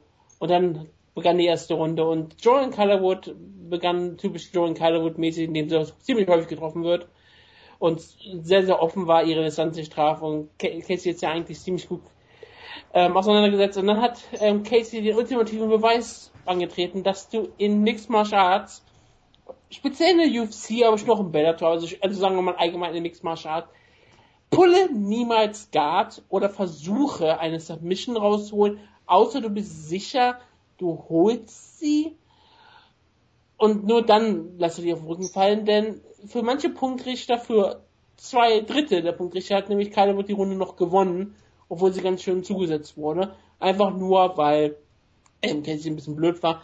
Ähm, in der zweiten Runde kam dann Calderwood zurück, hat, hat ihr ihre Distanz gefunden, hat Casey ziemlich auseinandergenommen, war sehr schön anzusehen. In der dritten Runde hat sie ja mit einem Dennis Siever Kick brutal gedroppt, konnte sie nicht finishen, aber es war am Ende ein am Ende klarer Sieg für Joan Calderwood, sehr schön, sehr brutal, sehr aktiv, aber man muss dazu sagen, es war jetzt nicht der Sieg, den sie brauchte, um vielleicht irgendwann zu sagen, ich möchte einen Title-Shot haben. Aber sie hat natürlich trotzdem gesagt, sie möchte einen Title-Shot haben. Das ist sehr, sehr tragisch, denn ich möchte sie aktuell nicht in einen Title-Shot sehen. Für mich ist sie, obwohl ich sie immer noch ähm, sehr liebe, in der UFC bisher sehr entzaubert worden. Ich habe ja gesagt, dass sie den Titel gewinnt, tough gewinnt, äh, ganz klar auch die beste Kämpferin der Division ist. Da lag ich vollkommen falsch. Gleichzeitig ist sie aber immer eine der unterhaltsamsten Kämpferin der Division. Ich meine, sie wurde jetzt einmal brutal ausgenockt, aber sie hatte einen sehr, sehr unterhaltsamen Kampf gegen Hamdale Silva. Jetzt hatte sie einen unterhaltsamen Kampf gegen eine weitere namenlose Gegnerin. Und ganz ehrlich gesagt, sie könnte das gleiche machen, was jetzt man im Welterweight macht. Sie könnte eine All-Violence Division gründen. Oh und oh Gott. Ich, Alter! Ich habe es, ich und, weiß es nicht, Moment, du, wen es da so gibt. Also du möchtest eine All-Violence-Division gründen, damit du äh, sie von Jona Jedrzejczyk äh, fernhältst, die nicht in dieser Division ist aus irgendwelchen Gründen, oder? Ja, so wie Robbie Lawler. Verstehe. Das macht vollkommen Sinn, vollkommen Sinn. Ja, aber Robbie Lawler ist auch All-Violence. Können wir mal weitermachen, das, diese Ausgabe geht eh schon viel zu lange. Ja, aber Jetschek würde sie brutal vermöbeln. Ich möchte nicht, dass sie brutal vermöbelt wird. Du willst also eine, eine, eine Jojo so Calderwood äh, Violence Division willst du eigentlich nur haben. Ja, damit sie gegen andere weiter namenlose Gegner antritt, die sie äh, verprügeln kann. Oder meinetwegen Angela Morgana oder Angela Hill. Soll einfach, sie soll einfach jede Woche gegen Hemdale Silva kämpfen, dann ist alles gut. Sie soll einfach gegen Strikerin kämpfen, die keine Knockout Power besitzen. Verstehe. Das wäre eigentlich mein, mein, meine Lieblingsdivision. Äh, gegen äh, jo, äh, gegen Jeffrey hat sie keine Chance. Äh, vielleicht hat sie sogar eine Nein. Chance, aber sie wird zu häufig getroffen. Nein, das ist halt nicht. das Problem. Das ist halt das Problem. Sie wird halt auch von... Das ist ein ziemlich großes Problem. Ja, meine ich. Sie das wird nicht ja von Courtney Casey Sanchez auseinandergenommen, er, weil sie halt einfach so lange braucht, ihre Distanz zu finden. Und selbst dann in der zweiten Runde und in der dritten Runde wird sie noch hart getroffen. Wo ich denke, ja, würde die Gegner Knockout Power besitzen, hätte Kylewood durchaus Probleme. Aber weil sie keine richtige Knockout Power besitzt, ist der Kampf wenigstens sehr, sehr unterhaltsam. Und ich habe damit auch kein Problem. Soll sie halt einfach gegen irgendwelche Striker die ganze Zeit kämpfen, die ihr nicht gefährlich werden und die sie nicht zu Boden nehmen können. Und wenn sie sie zu Boden nehmen, dass sie keine Submissions haben. Das ist für mich die Division, die ich möchte. Und das ist auch, glaube ich, was die meisten Fans sehen möchten. Ähm, Kriege mit Kylerwood. Sie ist ähm, eine schottische Highländerin und das kann man sehr gut vermarkten. Gut, wenn ich vielleicht auch ich möchte mal... nicht gegen einen polnischen Terminator kämpfen sehen. Gut, wenn ich auch mal was sagen soll. Äh, ich war ursprünglich ja äh, etwas verwirrt, weil ich dachte, dass ich die falsche Show gucke und aus Versehen UFC Krakau gucke. Weil es war ja eins zu eins der gleiche Kampf wie gegen Marina Moros im Prinzip. Sie wird in den ersten 30 Sekunden fast ausgenockt, wird hart getroffen, taumelt durchs Oktagon, wird mit jedem Schlag getroffen. Ich denke mir, was zur Hölle ist da los? Sie rettet sich in den Clinch und dann versucht die Gegnerin einen Flying Armbar, was ja genau das ist, womit Moros sie letztendlich besiegt hat. Also von daher muss man äh, Woodkes gerade aufgestellte Regel auch nochmal modifizieren, weil äh, im letzten Kampf hat's ja geklappt gegen Calderwood. Ja, wenn, ich hab doch gesagt, wenn du dir sicher bist, dass du Verstehe. ein bisschen holen kannst, und wie, wie kannst, kannst du dir denn, wie kannst du, idiotisch. also wie kannst du denn vorher sicher sein, dass du die kriegst? Ähm, so wie Ben Rothwell. Verstehe, okay, also Ben Rothwell zeigt ja, was, Ich habe das Flying Armbar und Ben Rothwell in einem Satz Nein, aber ich, du musst ja nicht eine Flying Armbar, du kannst ja auch eine Triangle oder eine Guillotine pullen.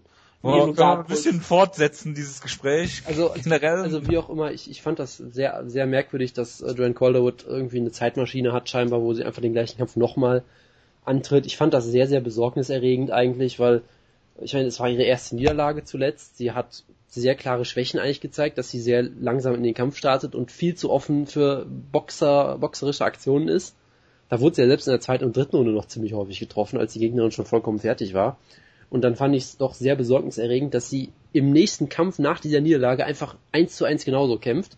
Also die Gegnerin kann man eigentlich nur loben. Sie hat offensichtlich den letzten Kampf studiert gut und hat einfach gesagt, hey, ich versuche einfach genau das gleiche wie im letzten Kampf und es hat fast geklappt. Das fand ich schon irgendwie sehr, sehr merkwürdig. Und ansonsten, dann hat sich Jojo ja gefangen, hat den Kampf zu Boden genommen, hat das da ganz gut gemacht. Ähm, sie ist natürlich weiterhin im Clinch ziemlich gut mit ihren Knee Strikes und Elbows und äh, dem Dennis Siever Backkick, das war auch sehr schön. Ähm, ich fand es auch schön, wie sie nach dem Kampf ihre Gegnerin, glaube ich, offiziell eingebürgert hat, indem sie ihr ihre Schottlandfahne überreicht hat, die sie ja, glaube ich, seit Jahren immer mit sich rumträgt, mit den ganzen äh, jahrealten Blutflecken drauf. Das war, war eine sehr schöne Geste, wie ich fand. Und äh, es gab noch eine Promo, ich habe kein Wort verstanden, weil sie ja eh ein bisschen schwer zu verstehen ist und dann auch noch Fans gejubelt haben. Aber es klang wieder so, als hätte sie auch äh, bei dem Kampf irgendwie persönliche Probleme oder sowas gehabt. Von daher, ich weiß es nicht, aber äh, ich sag mal, es war ein unterhaltsamer Kampf, aber überzeugend im Sinne von irgendwie Titelaspirationen war er auf jeden Fall nicht und ja. Hervorragend. Tut mir leid, wir haben gerade die äh, Skype-Emojis für uns entdeckt. Äh, worüber müssen wir denn noch sprechen bei der Show, Jonas? Äh, das ist Hooligan. Frage. Äh, Habe ich nicht gesehen. Stevie Ray? Ja, ja, Stevie Ray hat einen schönen Knockout gezeigt, hat danach um 50.000 Dollar gebettelt. Ähm, hat sie nicht bekommen? Doch, hat sie bekommen. Keine Ahnung. Ähm, hat sie bekommen. Hat dann erzählt, dass er irgendwie in der Vorbereitung des Kampfes vom Motorrad gefallen ist und nicht trainieren konnte. Das war auch sehr schön. Genau, stimmt. Brian Stan hat danach noch gesagt, äh, genau. es war weniger Motorrad. Genau, Brian Stan war so, also diese Kombination von Brian Stan und Mike Goldberg war eigentlich absurd, weil du hast den mit Abstand besten Kommentator der UFC mit dem Abstand schlechtesten Mike Kommentator zusammen. Welcher war jetzt welcher? Genau, Brian Stan ist natürlich mit Abstand der schlechteste. Nein, ähm, ich finde sogar, sie haben eigentlich erstaunlich gut funktioniert irgendwie. Ja, in der Tat. Äh, gerade Besser weil, als Rogan und Goldberg. Gerade weil Brian Stan, glaube ich, auch das Heft so ein bisschen in die Hand genommen hat einfach und weil Mike Goldberg... aber so unfassbar gut ist. Genau. Workt er das Match. Genau, und Goldberg hatte da dadurch einfach weniger Chancen, äh, Mist zu erzählen, glaube ich. Aber es gibt einen kurzen Videoclip, äh, beziehungsweise eine Tonaufnahme, ich weiß nicht, ob ihr gesehen habt, neun Sekunden lang, Nein. wo Brian Stan äh, zu einem Fan sagt, don't fucking hit me or I'll sue you. Finde ich gut. Ja, also Brian Stan würde ich auch nicht schlagen. Das scheint mir eine sehr dumme Idee zu sein eigentlich. Generell, ja. Ja. Ja, ansonsten, ich habe die Prelims komplett nicht gesehen. Ich habe den tollen... Du hast also nichts zu sagen zum ähm, Team Schlagkraftbesieger Frankie Barroso, ähm, Hans Stringer? Ich habe den Knockout gesehen und habe mir gedacht, ja, das war ein Knockout und äh, mehr habe ich zu der Show nicht beizutragen, muss ich sagen. Ja, Robert Whiteford hat gewonnen. Markus Brimage ja. hat verloren. Robert, ja, Markus Brimage hat ziemlich brutal verloren. Robert Whiteford, man kennt ihn vielleicht unter seinem Spitznamen Rob. oh Gott.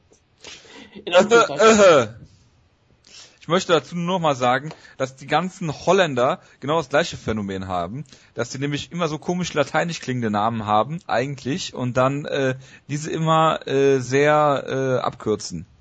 So, so. Ja, nur mal als Beispiel. Gut zu wissen. Also Hans Stringer heißt laut Wikipedia Hans Stringer, aber Louis von Gaal zum Beispiel heißt Aloysius Paulus Maria von Gaal. Aber. Also genau das gleiche. Also möchte ich jetzt bei englischen, beziehungsweise aus dem anglophonen Sprachraum kommenden Leuten und Holländern nie wieder hören, dass die eigentlich anders heißen. So, ein für alle Mal. I'll put my foot down. So. Ähm, also wird Jonas jetzt immer das erwähnen. Das kann er ja genau, gerne ne? versuchen. Dafür wird es ein paar Symbole im Chat geben. Ähm, ja, machen wir weiter mit der News-Ecke und ich soll Titan FC erwähnen aus irgendwelchen Gründen, habe ich mir aufgeschrieben. Kann man mir mal bitte auf die Sprünge helfen? Ja, es gab eine Titan FC Show äh, auf Fight Pass übertragen mit, glaube ich, 700 Titelkämpfen. Äh, Pat Healy hat äh, den Lightweight-Titel verteidigt. Äh, das ist alles nicht wirklich interessant. Es gab halt einen Flyweight-Titelkampf, den ich durchaus interessant finde, nämlich Ilya de Santos, der von der UFC früh gefeuert wurde gegen meinen Liebling Timothy Elliott hat den Titel gewonnen über mit klarer 50-45 Decision. Ich bin sehr froh darüber und das ist alles, was ich dazu eigentlich sagen wollte. Ja, das war's auch schon. Gut. Ähm, Jordi Alba. Deine, deine Welterweight Rankings solltest du mir vielleicht mal vorlesen. Achso, das wollte ich zum Schluss machen, aber kann bevor, ich jetzt. Achso, bevor du es vergisst. Das ist ja was, was du gerne vergisst. Nee, nee, mache ich äh, zum Schluss, habe ich mir extra aufgeschrieben. Okay, gut. Ähm, Jose Aldo hat ein Interview gegeben und hat gesagt, äh, ihm ist der IV-Band völlig egal und er wird es weitermachen. Ich finde, Jose Aldo ist ein so geiler Charakter. Ich finde tragisch, dass er nicht Englisch spricht. Ne? Ja, ja, es ist, ist einfach mit die beste, mit, mit die besten Soundbites eigentlich im ganzen Sport, wenn man sie denn verstehen würde. Das ist schon, ist schon Er wäre großartig. so ein riesengroßer Star. Das wäre unglaublich. Ich meine wirklich, wenn, wenn er Englisch sprechen, man könnte seinen Kampf mit McGregor noch mehr vermarkten. Das wäre ein Riesenkampf. Es wäre noch größer als jetzt sowieso schon sein, wir keine Sorge. Aber er wäre, er, Aldo alleine wäre ein, Star. Er würde nicht 200.000 Pay-Per-Views verkaufen, wenn er ähm, Englisch sprechen könnte. Das ist, das ist wirklich eindeutig so. Ja, Augusto Montano, der Gegner von äh, Cal Pendred, ist durch den Drogentest gefallen. man hat künstliches Testosteron vermutlich nachgewiesen. Und da muss man natürlich sagen, Cahal Pendred ist in der Lage, jemanden zu besiegen, der nach wie vor THT nutzt. Das ist doch, das ist doch der Wahnsinn, oder? Das muss man, das muss man sich auf der Zunge zergehen lassen. Ja, da dem ist nichts hinzuzufügen. Mike Swick hat seine Karriere beendet. Ein Nachruf, Jonas. Ja, die Karriere war viel zu quick von ihm. Ist, ist wie im Flug Es war so klar. Sie war eigentlich viel zu lang, äh, viel zu lange. Also ich möchte, ich möchte nur einmal sagen, ich habe Mike Swick im Jahr 2009 live gesehen, als er als heißer Title Contender im Welterweight galt. Und zwar, das hat er damit zementiert, dass er Ben Saunders besiegt hat.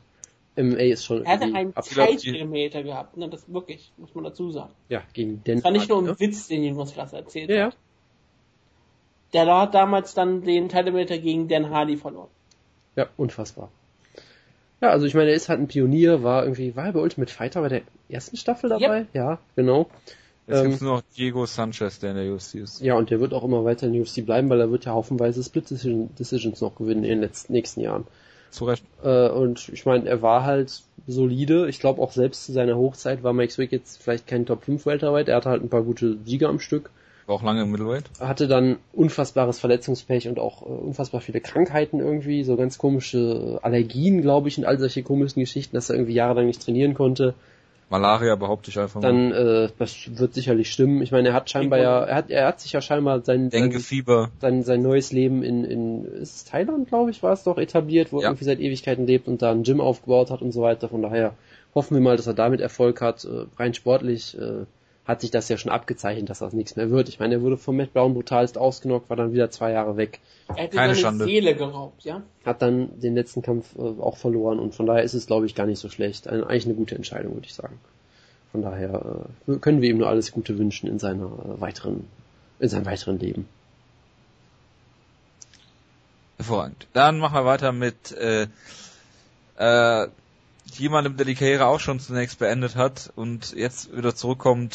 Fedor Emelianenko wird zurückkehren. Aber oh, ist eine Überleitung. Es, es, ist so geil. Alle mal drüber machen Leute, alle Leute machen drüber Witze. Weil es ist wirklich so absurd. Fedor Emelianenko kommt zurück und sofort alle Promoter der Welt sagen, wir möchten Fedor haben. Und alle Reporter fragen sofort, Dana White, möchten, nicht, möchten sie nicht sofort ähm, Fedor Emelianenko verpflichten? Weil alle Reporter wollen über Fedorenko Fight schreiben.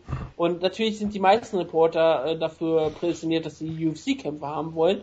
Aber du willst ihn lieber bei Bellator sehen, weil Ja, natürlich. Wer, wer, will, wer will Fedor eigentlich wirklich in der UFC sehen? Ich. Die wissen doch gar nicht mit ihm was anzufangen. Was würden sie denn tun? Ihn gegen Frank Mir stellen? Toll. Bigfoot Silver. Was ist, was ist daran spannend?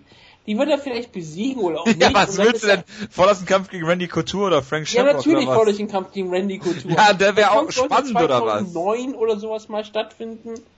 Oder vielleicht 2008 oder irgendwann, wann auch immer. Es ist jetzt die Zeit, diese Kämpfe zu bucken. Genau wie Ken Shamrock gegen Kimbo Slice. Es ist jetzt an der Zeit, Fedor Menenko gegen Randy Couture zu stellen. Denn das ist, was die Leute sehen wollen. Du, ganz sicher, alle Leute würden durchdrehen vor diesem Kampf. Und die würden wirklich fragen, okay, wer ist wirklich der beste Schwergewichtskämpfer aller Zeiten? Und natürlich würden dann Leute behaupten, dass Randy Couture einer der besten Schwergewichtskämpfer aller Zeiten wäre, was ein bisschen schwierig zu argumentieren ist, aber sie würden es trotzdem tun, weil sie einfach dieses, dieses Argument bringen möchten. Und Fedor Melenko gegen Randy Couture, stell dir Hype-Videos vor. Also bitte, Fedor Melenko trainieren in Russland, trainiert von Sergei Karitano, vielleicht sogar noch von Schlemenko. Hm alle zusammen, Team Russland, gegen das Urteam Amerika. Extreme Kultur meldet sich zurück für diesen Kampf, ja. Mit Mike Pyle in der Ringecke und Mike Andrea Pyle in der Ringecke, ja. Vielleicht, vielleicht kann er auch damit äh, mit, wie heißt er nochmal? Andrei Arlovski, der Nein. immer Flying Knees zeigt. Ja, genau. Andrei Arlovski. Und wie Bas Rutten ja auch schon gesagt, der Felimenko hat seinen letzten... Der Sebastian heißt übrigens, ne? Was ist auch nur Sebastian. Wollte ich nur mal... Hat er irgendwas gesagt, dass er seinen letzten Sieg über einen UFC-Champion gefeiert hat und da sagt der Andrei Arlovski. Der aktuelle UFC Heavyweight Champion, der scheinbar ist, laut Bas Rutten. Ja, klar. Und... Zeig mir mal ein Argument dagegen. Ja, wenn Bas Rutten sagt, der ist Hall of Famer, der muss es wissen. Und, ähm, Fedor in Bellator zu Scott Coker. Die beiden gehören zusammen. Da hatte Fedor eigentlich auch seine beste Zeit unter Scott Coker. ja, Und natürlich. Ich bin eigentlich dafür, dass also vorher hat sich ja doch alles abgenommen, ne? Stell, nein, stell dir mal vor. Weißt du, was, du, was Bellator braucht? Ein Turnier. Ein Schwergewichts-Grand Prix. Oh, ja. Genau, absolut. und dann holen sie alles da Overeem zurück. Ich meine, Bellator hat sowas noch nie gemacht und deswegen ein Schwergewichts Turnier wäre jetzt Und Cole Conrad kommt zurück mit einem Entscheidung. Ja, wir holen Cole Ey, das Conrad war mein Spruch, verdammt nochmal. Cole Conrad zurück. Wir holen ja, scheiße, Jonas, ne? Und in der ersten Runde, wir machen nicht, wir machen nicht sofort Randy Couture gegen Fedor in der ersten Runde, dann in der ersten Runde kämpft Fedor gegen Richard Hale. Und das ist dann alles, was wir, das, da wird er mit einem Reverse Triangle submitted. Und dann schließt sich der Kreis mit Fabrizio Verdum und dem Triangle. Dann kann Jonas meine, sagen, dass Triangle ist der Fabrizio von Bellator. Also, also ich möchte eigentlich nur eine Sache. Auch andere Kämpfe. Kimbo Slice gegen Fedor. Nein, und noch Eric mehr. Prindle. Tito Ortiz gegen Fedor Emelianenko. ist nicht mehr bei Bellator. Dave Hackebar. Der ist bei Virtues of Fighting. Das ist ziemlich das. Vertraglich gebunden. Ah, den kriegen, den kriegen die, den kaufen die da raus dafür. okay, ich habe noch einen Vorschlag. Chris Fedor. Nein, Fedor gegen Holz Gracie. Ja, absolut. Fedor gegen Gracie bei Bellator wäre auch absolut was. Also ich, ich meine, hey, Fedor gegen Puzianowski wäre ernsthaft großartig. Das muss man sagen. Bei KSW. Da muss er wieder zu KSW. Da, da, da, da, da würde ich mir eine Akkreditierung für holen, das ist mal ganz klar. Ja, äh, Puzian kommt wieder Kannst im... wieder mit deinen polnischen Kollegen da Shake Hands äh, machen. Puzian kommt mit einem Panzer in die Halle, Fedor kommt mit Putin zusammen in die Halle und nimmt direkt Polen ein oder so. Das, das würde ich mir alles, könnte ich mir alles sehr gut vorstellen.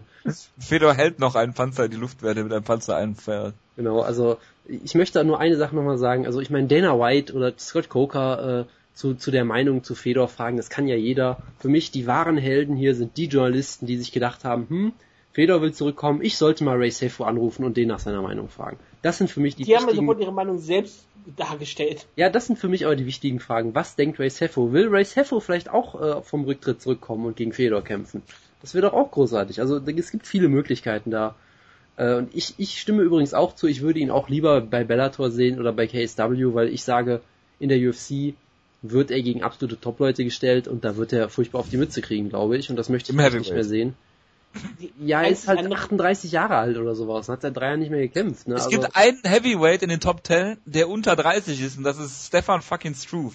Ich habe auch gesehen auf Twitter, dass jemand argumentiert hat, ernsthaft, dass das MMA seitdem Fedor weg ist, unglaubliche Schritte nach vorne gemacht hat und ja, dann hat jemand entgegnet, aber nicht das Heavyweight. Ja, gerade im so. Schwergewicht. Also, also ich sag mal so, würde es mich schockieren, wenn Fedor immer noch äh, Top 10, Top 5 vielleicht sogar sein könnte? Nein, weil Heavyweight ist furchtbar. Aber gleichzeitig. Und er hat Fedor auch einfach mal eine awesome. Phase in seinem Leben gehabt. Kommt auch mal dazu. Bitte was? Plus, plus seine Niederlagen kann man auch einfach mal irgendwann erklären. Gegen Verdun kannst du verlieren. Klar ist Champ. Verdun kann nichts. Ich meine, Bigfoot war auf allen Drogen der Welt und es war sowieso, sowieso ein unangenehmer und Kampf. Dan Henderson ist immer auf allen Drogen der Welt, von daher. Ja, Dan, Dan Henderson ist die einzige Niederlage, wo man wirklich wo man wirklich sich überlegen musste, gegen Dan Henderson verloren. Aber gut, da hast du zwei Niederlagen in Folge, du fragst dich bestimmt, hast bestimmt richtig schweren Schritt. Das ist nicht immer einfach, dass so zwei Niederlagen, die immer unbesiegbar warst. Aber machst du schwer, zwei schwere Niederlagen und trittst gegen den Henderson an, der immer noch unangenehm ist. Aber trotzdem, das ist die einzige Niederlage, wo du wirklich sagen musst, wo du ein bisschen stutzt. Aber selbst dann, davon kamen auch schon Leute zurück von solchen Niederlagen. Und wenn Feder sein, äh, sein Kopf dabei hat, er hat die Fähigkeiten in Schwergewicht, die meisten. Aber stell, man stellt sich mal vor, er kommt zurück im Light Heavyweight. Da muss er seinen Bauch abtrainieren, das ist nicht möglich. Natürlich das ist ein Markenzeichen. Ja, tut mir leid. Entschuldigung. Ja, bitte. Unglaublich. Gut. Können wir jetzt noch weitermachen. Vorschläge macht. Und wenn also du willst, Bella, du willst über Bellator sehen. Dann kann er zu Inoki. Ja, oder Inoki. Gegen Phil de Vries, bitte. Satoshi Ishii. Hat er schon besiegt. Ja und? Natürlich. Du fragst dich so, als wäre das ein Argument dagegen. ja. Ich bin ja immer für sportliche Relevanz. Also machen wir mal weiter. Mit äh, Conor McGregor gegen Jose Aldo soll im Cowboy Stadium stattfinden. Auf diesen Wagen sind natürlich sämtliche MMA-Journalisten aufgesprungen diese Woche, unter anderem auch unser Kollege MMA Blog. Ich Dann hat aufgeregt über euch, dass ihr nicht geschrieben habt, dass die nächste Deutschland schon auf Arena auf Schalke stattfindet. Das ist, weil wir ein öffentlich-rechtliche äh, Podcast sind und das jetzt mittlerweile Felddienst Arena heißt. Deswegen haben wir das niemals erwähnt. Jedenfalls gibt es einen schönen Buddy Elbow Artikel von äh, Muki Alexander, der mal aufgezählt hat, wie oft die UFC schon äh, damit kokettiert hat, dass sie ins Cowboy Stadium gehen. Ich lese das einfach mal vor. April 2000, äh, 2010.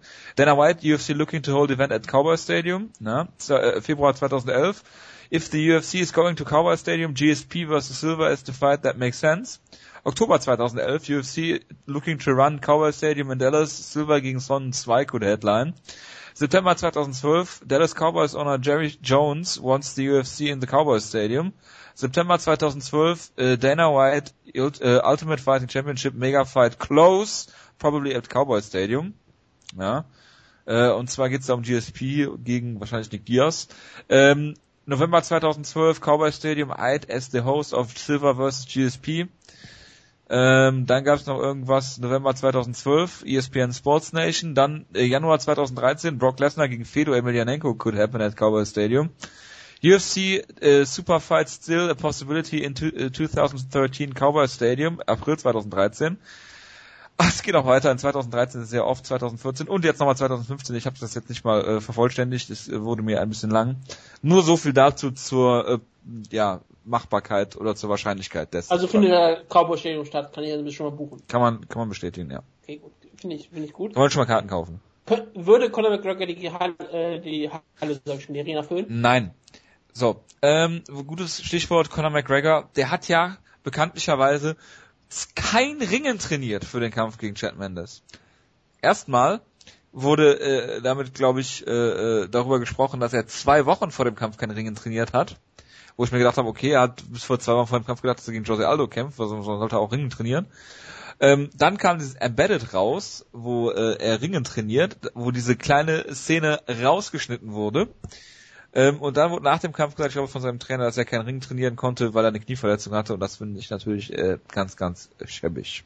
Naja, er wird garantiert Ringen trainiert, dann nennst du nur Mixed Martial Arts. Nein. Aber egal. Jonas, willst du was dazu sagen? Äh, also ich könnte mir halt prinzipiell schon vorstellen, dass er halt nicht so intensiv Ringen trainiert hat und dann in der Woche vom, vorm Kampf halt schon ein bisschen so, aber ich meine, klar. Vorher hätte es ja auch nicht gebraucht. Es ist halt eine, eine, schöne Verschwörungstheorie, ja, weil er halt verletzt war, konnte er nicht. Das kann ja durchaus sein. Nein, weil aber, er gegen Jose Aldo gekämpft hat. Es ist natürlich eine schöne Verschwörungstheorie, wenn man einfach äh, unterstellt, dass Sufa dieses Narrativ jetzt pushen möchte mit aller Wacht. Das klingt, klingt natürlich schöner, deshalb behaupte ich das jetzt auch einfach. Und es ist super, die machen alles für äh, Conor McGregor. Klar. Es gibt ja dieses schöne Foto, wo, wo, wo er sich mit Lorenzo da zuprostet nach dem Kampf. Ich glaube, es gibt 100. Ich glaube, ich glaube, es gibt nach jedem Kampf von ihm solche Fotos. Ja. Ja. Ich weiß. Ja. Ich habe das jetzt nur darauf bezogen. Ja. Äh, bevor ich meine Welterweight Rankings vorlese, gibt es noch folgende Kämpfe, die äh, bekannt gegeben worden sind. Ähm, der Headliner für UFC 191 ist Mighty Mouse gegen John Dodson. Äh, auch außerdem auf der Karte ist Francisco Rivera gegen John Lineker, was natürlich ein hervorragender Kampf ist. Das sind zwei hervorragende Kämpfe. Ja, das klar. Mighty Mouse gegen John Watson 2 auch. Und UFC 192 wird geheadlight von Daniel Cormier gegen Alexander Gustafsson. Jo. Keine Anmerkungen, gut. Dann gehen wir weiter zu meinen Welterweight Rankings und ich lese sie jetzt vor. Ich bitte um Lautstärkenprotest, wenn gewisse Kämpfer... um Ruhe. Ja, das auch. Ach, Champ ist logischerweise Robbie Lawler. Roy McDonald habe ich auf der 1 gelassen, weil du Moment, kannst Moment, Moment, Moment. Jojo, äh, kannst du bitte noch ein zweites Welterweight-Ranking machen? Wir müssen ja diese Welterweight-Segregation, die Woodke hier vorgeschlagen hat, irgendwie umsetzen. All Violence Division. Mit der, mit der, mit der All, All Violence Division. Das ist ja so, also so sind das ja sehr veraltete Rankings schon wieder. Weil Wutke das hat. Ist, das ist unfair gegenüber, die, hab ich heute, die haben wir heute eingeführt. Ja, aber ich meine, Wutke hat, Wutke hat das Welterweight komplett neu definiert. Aber übrigens, ich bestehe darauf, dass du, dass du das Wutke-Ranking aber machst dass du da eine All-Violence Welterweight Division machst. Ich? Ja, natürlich. Das war deine Idee. Du musst das All Violence Pound for Pound Division. Du wolltest ja letzte Woche auch Matt Brown gegen irgendwelche kleinen äh, Jeremy Stevens und so kämpfen sehen. Ja, warum denn nicht? Mach eine All Violence Pound for Pound Division. Mach eine Pound for Pound Division, die ist einfach eine All Violence Division. Egal, also Champ ist Robbie Lawler, Rory McDonald habe ich auf der 1 gelassen, weil ähm, du kannst dich schlecht runterranken nach diesem Kampf äh, gegen Robbie Lawler. John Hendricks ist auf der 2, wenn er seinen nächsten Kampf gewinnt, könnte man ihn natürlich hoch ranken. Nummer 3 ist Tyron, äh, Tyron Woodley, die natürlich äh, beide äh, vorgenannten Kämpfer nicht in der All Violence Division auftauchen würden. Nummer 4 ist Carlos Condit, Nummer 5 ist Matt Brown, Nummer 6 ist Damian Meyer, Nummer 7 ist Dong Kim, Nummer 8 ist Wonderboy Thompson, Nummer 9 ist Neil Magny, Nummer 10 ist Rick Story, Nummer 11 ist äh, Gunnar Nelson, 12 Jake Ellenberger, 13 Thiago Alves, 14 ist äh, Tarek Seferdin und auf einem geteilten 15. Platz habe ich Patrick Cote und Cahill Pendred. Also der Platz 15 ist natürlich ein schlechter Scherz und der Platz 14 ist auch ein ja. schlechter Scherz, aber 14 ist äh, noch schlimmer. Wieso ist das? Nein, jetzt mal jetzt mal völlig im Ernst. Seferdin ist von mir Nummer 6. Ja, aber warum? Weil er da hingehört. Nö. Sein bester okay. Sieg ist äh, äh, Lim, Huigi Lim. Ja. Und davor hat er niemanden besiegt. Er hat eine gute Siegesserie zusammengebaut. Gegen? Hast du ja gesagt, Huigi Lim, Nate Marquardt, Roger Bowling, Scott Smith.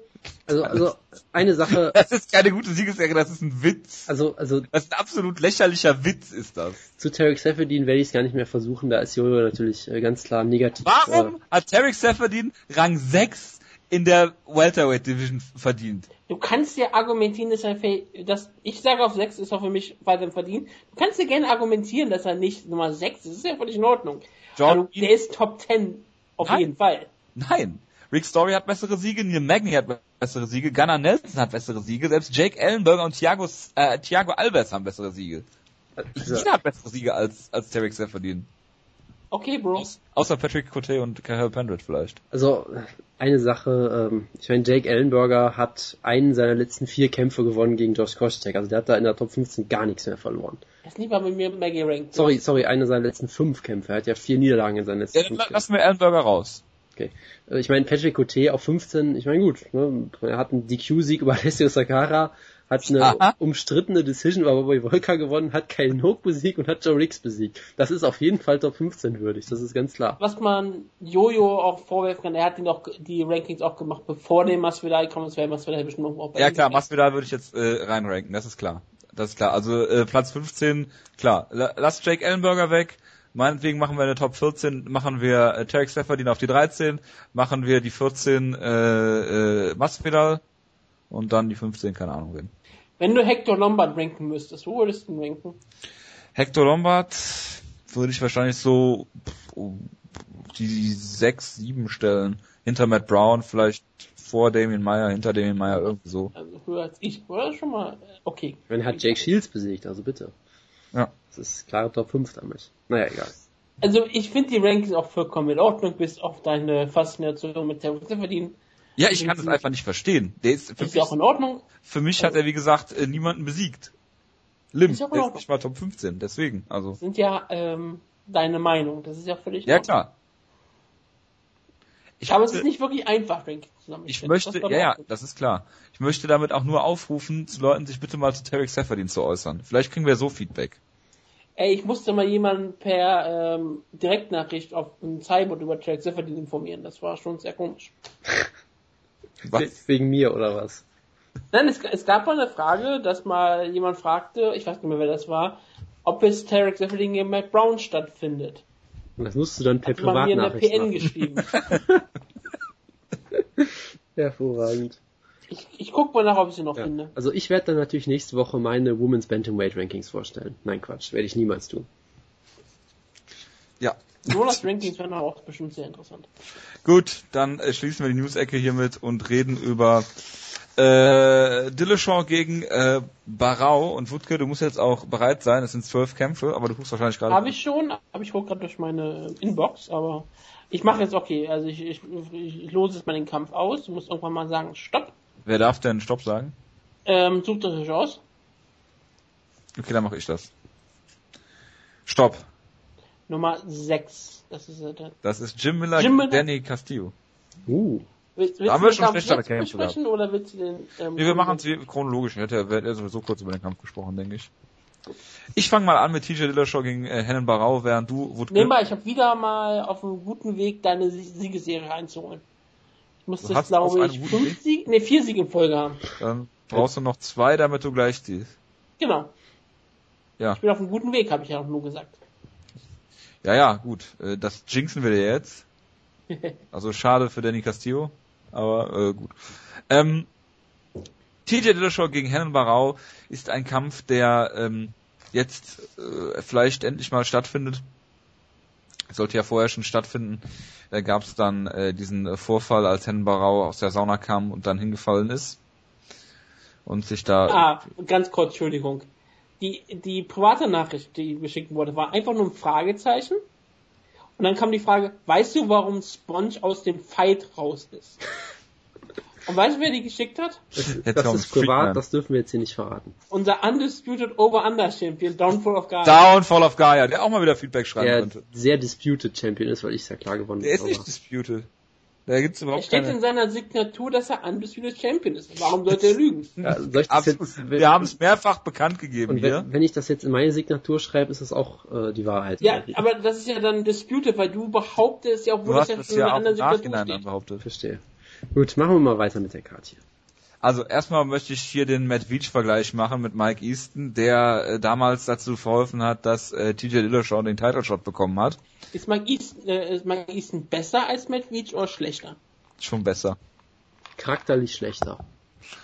Wieso charakterlich? Ist das eine Lord Irvin Geschichte, yep. die wieder aus? Ah, Jonas, natürlich. Gut, dass du nochmal erwähnst. Dass wir es hier nochmal erwähnen müssen. Ja, TJ Dillashaw gegen, gegen Hen Barau, wie gesagt, sollte stattfinden sollte stattfinden bei UFC 177, äh, nee, doch 177. Ähm, dann gab es diesen Vorfall, den ich eben schon erwähnt hatte. Hm. Dillashaw hat vorher in, in, in, in dem Kampf, äh, im ersten Kampf, äh, Barau äh, sehr dominiert, äh, äh, ihn eingedeckt. Jonas wird gleich was von äh, sehr interessanten Brazilian Kicks erzählen, äh, die ihr euch dann bitte nochmal angucken solltet. Äh, Wanderlei Silver wird mir da zustimmen in vielen Punkten. Ähm, nichtsdestotrotz äh, kam es dann dazu, dass, dass ähm, Hen Barau dann äh, in der Sauna, wie gesagt, hingefallen ist und sich da den Kopf gestoßen hat. Ähm, und dann von Joe Rogan öffentlich ans Kreuz genagelt wurde in einem genau. sehr schönen Interview. Nicht nur von Joe Rogan, sondern auch von Dana White logischerweise alles unter den Bus geworfen. Ich sag mal, im Rematch äh, gab es noch einen gewissen Hype, dann haben sie ihn alle unter den Bus geworfen, dann gab es den Mitch Gagnon-Kampf, den hat er dann gewonnen. Er hat zwar, ich, er hat Performance of the Night gewonnen, aber ich äh, kann mich jetzt nicht daran erinnern, dass dieser Kampf großartig äh, spektakulär war, wie man das vorher von von Herrn Barau äh, kannte. Weil ich meine, man muss sich mal äh, überlegen, was was der für großartige Kämpfe hatte in der UFC. Also diesen unglaublichen Kampf gegen gegen äh, Brad Pickett, äh, hat Uriah Faber bei UFC 149 äh, damals sehr auseinandergeschraubt äh, Michael McDonald besiegt, äh, der damals auch auf einer Siegesserie war, Eddie, Eddie Wineland, brutal mit diesem Spinning Back Kick, dann nochmal Uriah Faber äh, besiegt, sogar äh, gestoppt. Ähm, also äh, ist ein super Mann eigentlich. Also man hat ihn ja immer so als als Kronprinzen den Baron äh, von äh, den, wir haben den Doppelbaron von Natal haben wir ihn mal genannt in einer Ausgabe. Ähm, Richtig? kämpft gegen TJ Dillashaw und das ist das muss man sich mal vor Augen führen, der beste Team Alpha Male Kämpfer eigentlich, weil er im Gegensatz zu allen anderen UFC-Titel hält oder gehalten hat. Ja. Hat ihn sogar generell Titel bis auf den ähm, Featherweight Title im WC. Uriah Faber, genau. Ähm, und äh, da muss man sich mal überlegen, wie er das gemacht hat. Er hat diesen äh, Kampf gegen Asunsau verloren knapp, hat gegen äh, John Dodson verloren in der UFC, äh, als das Tough-Finale war. Ähm, dann alles äh, so mehr oder weniger weggefiedelt, was man ihm so vorgesetzt hat. Wie gesagt, Asun Sau, diesen knappen Kampf, den ich äh, auch bei Asun Sau gesehen habe, im Gegensatz zu einigen anderen hier auch Anwesenden. Ähm, hat dann äh, Barau, wie gesagt, besiegt, hat diesen schwierigen Kampf gegen Joe Soto gekämpft. Das muss man, muss man ja auch sagen. Ist ja auch nicht einfach gewesen für ihn, dass er sich da so kurzfristig auf einen anderen Gegner einstellen musste. Hat ihn dann auch noch gefinisht in der letzten Runde, also hat jetzt zwei Finishes in der letzten Runde. Und aber wie gesagt, ich habe das Gefühl, es ist zwar auf Fox, aber dieser ganze Hype ist halt weg, weil die UFC äh, die Situation halt mehr oder weniger äh, sehr sehr schlecht äh, be be behandelt hat. Ähm, zum Kampf an sich gibt es jetzt äh, viel, viel mehr oder weniger äh, viel zu sagen. Ähm, ich, es haben beide seit Ewigkeiten nicht mehr gekämpft, also Barau seit Dezember, äh, Dillashaw seit August, deshalb tue ich mich auch immer ein bisschen schwer, da jetzt irgendwas zu sagen. Im Zweifel würde ich halt immer auf den besseren Ringer tippen, das ist äh, TJ Dillashaw. Er sah sehr, sehr gut aus, hat zwei, äh, zwei, zwei Finishes in der letzten Runde gehabt, beide per Headkick. Ähm, und äh, ich denke, dass Dillashaw hier auch den Kampf gewinnen wird. Ähm, auch weil ich Barau nicht so richtig einschätzen kann. Und äh, ja, ich denke, dass wenn äh, Dillashaw diese Entwicklung, die er vorher schon genommen hat, weiter so geführt hat, dann wird er auch hier Barau besiegen, vielleicht sogar finishen wieder. Die, die wichtige Frage, die ich Jonas immer stellen muss, bevor er seinen Monolog hält, wenn TJ Dillashaw den Titel verteidigt gegen Barau, ja. hat er sich einen weiteren Peniskuchen verdient? Den hat er, also bei Team Alpha Male muss jeder Titelsieg auf jeden Fall mit, mit sehr vielen Kuchen äh, gefeiert werden, die mit sehr vielen. Die haben ja nicht, äh, die haben ja nicht so viele Titel. Eben, deshalb, und auf, die, auf diese Kuchen, ich meine, es ist Team Alpha Male, du musst da so viele Genitalien draufkriegen, wie du es irgendwie, irgendwie schaffst. Aber ich, ich bin mir sicher, dass die da sich was sehr Kreatives wieder überlegen werden. Denn ich tippe darauf, dass Tito Dillashaw verteidigt und deswegen wird es sehr viele, sehr schön dekorierte Kuchen sicherlich wieder geben für ihn. Ähm, also ich, ich möchte mir gar nicht ausmalen, was MMA Roasted dann wieder von ich, Feuerwerk Ich bin, äh, ja, ich ignoriere das jetzt. Ich bin, was diesen meine, Kampf, kommt das von Penis drin vor, das ist sein ganzes Programm. Darf ich jetzt mal, also ich bin, ich muss sagen, ich bin, was diesen Kampf angeht, irgendwie zwiegespalten, weil, äh, auf der einen, so auf der einen Seite ist es natürlich der beste Kampf, den du im Bantamweight machen kannst. Gerade weil Dominic Cruz äh, wieder Nein, Dominic Cruz verletzt ist, wie ich sagen der aktuelle wollte. Champion. Genau, äh, ich ja, meine eigentliche Champion. Ich meine, ja? Dillashaw gegen Asunzo 2 wäre auch noch sehr interessant, der ist auch verletzt und ansonsten die Nummer 4 in den Rankings ist Uriah Faber. Das wird nicht passieren. Die das Nummer, wäre auch interessant. Die Nummer 5 ist Michael McDonald, das, äh, der seit Jahren verletzt ist, glaube ich. Und dann kommen auch ja, schon Leute. Tot, wie du wahrscheinlich jetzt sagst. Du musst ja nein, immer nein, nein, nein, nein. Michael abnehmen. McDonald hat einen sehr tollen Tumblr-Account. Er ist sehr, sehr gläubiger Christ und versucht da Philosophie zu betreiben. Das sollte man sich auch mal angucken. Und auf, mhm. auf sieben hättest du dann schon so ein Talent wie Aljamain Sterling. Also Bantamweight ist sehr im Umbruch aktuell. Du hast viele gute Bantamweights, die auch außerhalb der UFC kämpfen, so wie die Moraes-Brüder, die nicht miteinander verwandt sind, demnächst gegeneinander kämpfen. Äh, oder auch Eduardo Dantas und so weiter und so fort. Also die Division ist im Umbruch und das ist der beste Kampf, den du bucken kannst. Äh, es kommt für mich trotzdem wieder irgendwie so ein bisschen zu früh. Ich meine, sie wollten ja eigentlich noch viel früher bucken. Ich weiß gar nicht, wollten sie den Kampf nicht sogar ursprünglich als direktes Rematch machen? Ich weiß es ehrlich gesagt gar nicht mehr. Also er hat ja, also Brauer hat ja den Kampf gegen Mitch Gagnon dazwischen gehabt. Ich weiß gar nicht mehr, ob das überhaupt so geplant war oder ob es sofort, sofort ein Rematch geben sollte. Weiß ich schon gar nicht mehr. Ist ja auch egal. Ähm, der Kampf gegen Mitch Gagnon. Nein, sie wollten noch zuerst, dass äh, äh, Barau sich dann beweist, weil sie noch alle unter den Bus geworfen hatten danach. Ah, okay. Nein. Oder? Nein, nein, nein, es war das direkte Rematch. Okay. Also das wäre ja, nee, die wollten ein direktes Rematch. Rematch dann ist er ähm, genau stimmt das da war ist das er durch den ist er umgekippt und ja. dann kam halt Genau, genau, stimmt. Ja, genau. Ja, genau. Also, ja, also das, das fand ich damals. Ich dachte, du meinst jetzt nach dem, egal, bitte. Ja, ist ja auch egal. Das, das finde ich auf jeden Fall gut, dass er zumindest einen Kampf dazwischen gekriegt hat, weil äh, so wie er in dem ersten Kampf nach allen Regeln der Kunst auseinandergenommen wurde, äh, hat er das direkte Rematch, fand ich da so ein bisschen unpassend. Und ich fand gegen Mitch Gagnon, er hat relativ souverän am Ende gewonnen. Ähm, er hat wieder gezeigt, dass er ein unfassbar guter Grappler ist, weil ich meine, Mitch Gagnon ist eigentlich auch ein Grappling-Spezialist und hat ihn sehr, sehr leicht getappt am Ende, am Ende der dritten Runde. Aber so ganz überzeugend war Barau da halt auch nicht, weil er auch wieder ziemlich viel getroffen wurde und das ist ja auch das, was ihn in dem Kampf gegen Dillashaw genau. äh, Deswegen wunderte mich halt auch dieser Performance of the Night Bonus. Genau, ne? also weil ich hatte das nicht so in Erinnerung. Genau, also es war halt solide, weil ich meine, mit Gagnon ist auch so ein bisschen, würde ich sagen, so ein undankbarer Gegner eigentlich, weil er hat halt überhaupt keinen Namen, aber er ist durchaus ziemlich gut, aber halt unspektakulär. Also von daher, es war fast schon lose-lose Matchup für für Barau fast schon. Und er wurde halt im Stand wieder hart, wieder einige Male getroffen, stand da wieder sehr offen, was ja genau das war, was im ersten Kampf gegen Dillashaw sich gezeigt hat und auch in vorherigen Kämpfen von Barau durchaus schon ab und an mal. Also er mag das halt durchaus so ein bisschen zu brawlen und äh, hat dann vielleicht nicht die beste Verteidigung und deshalb ist Weiß kein vollkommen überzeugender Kampf, aber Brau ist natürlich trotzdem immer noch einer der besten Bantamweights der Welt. Ich sehe halt irgendwie trotzdem nicht, wie er gegen Dillashaw bestehen soll, muss ich sagen, weil in dem Mitch Gagnon Kampf hat er für mich die gleichen Schwächen gezeigt, so ein bisschen wie äh, bei Joanne Corload, wo wir es eben hatten, dass sie klar verliert und dann im Kampf danach die gleichen Fehler nochmal macht. Das war jetzt bei Barau nicht ganz so extrem, aber auch so ein bisschen und weiß ich nicht. Also Barau ist immer noch sehr gut. Ich glaube, wenn er Dillashaw zu Boden kriegen könnte, könnte er ihn auch tappen da, weil ich glaube, er ist weiterhin eigentlich ein besserer Grappler als ein Striker sogar, was man halt selten bei ihm sieht.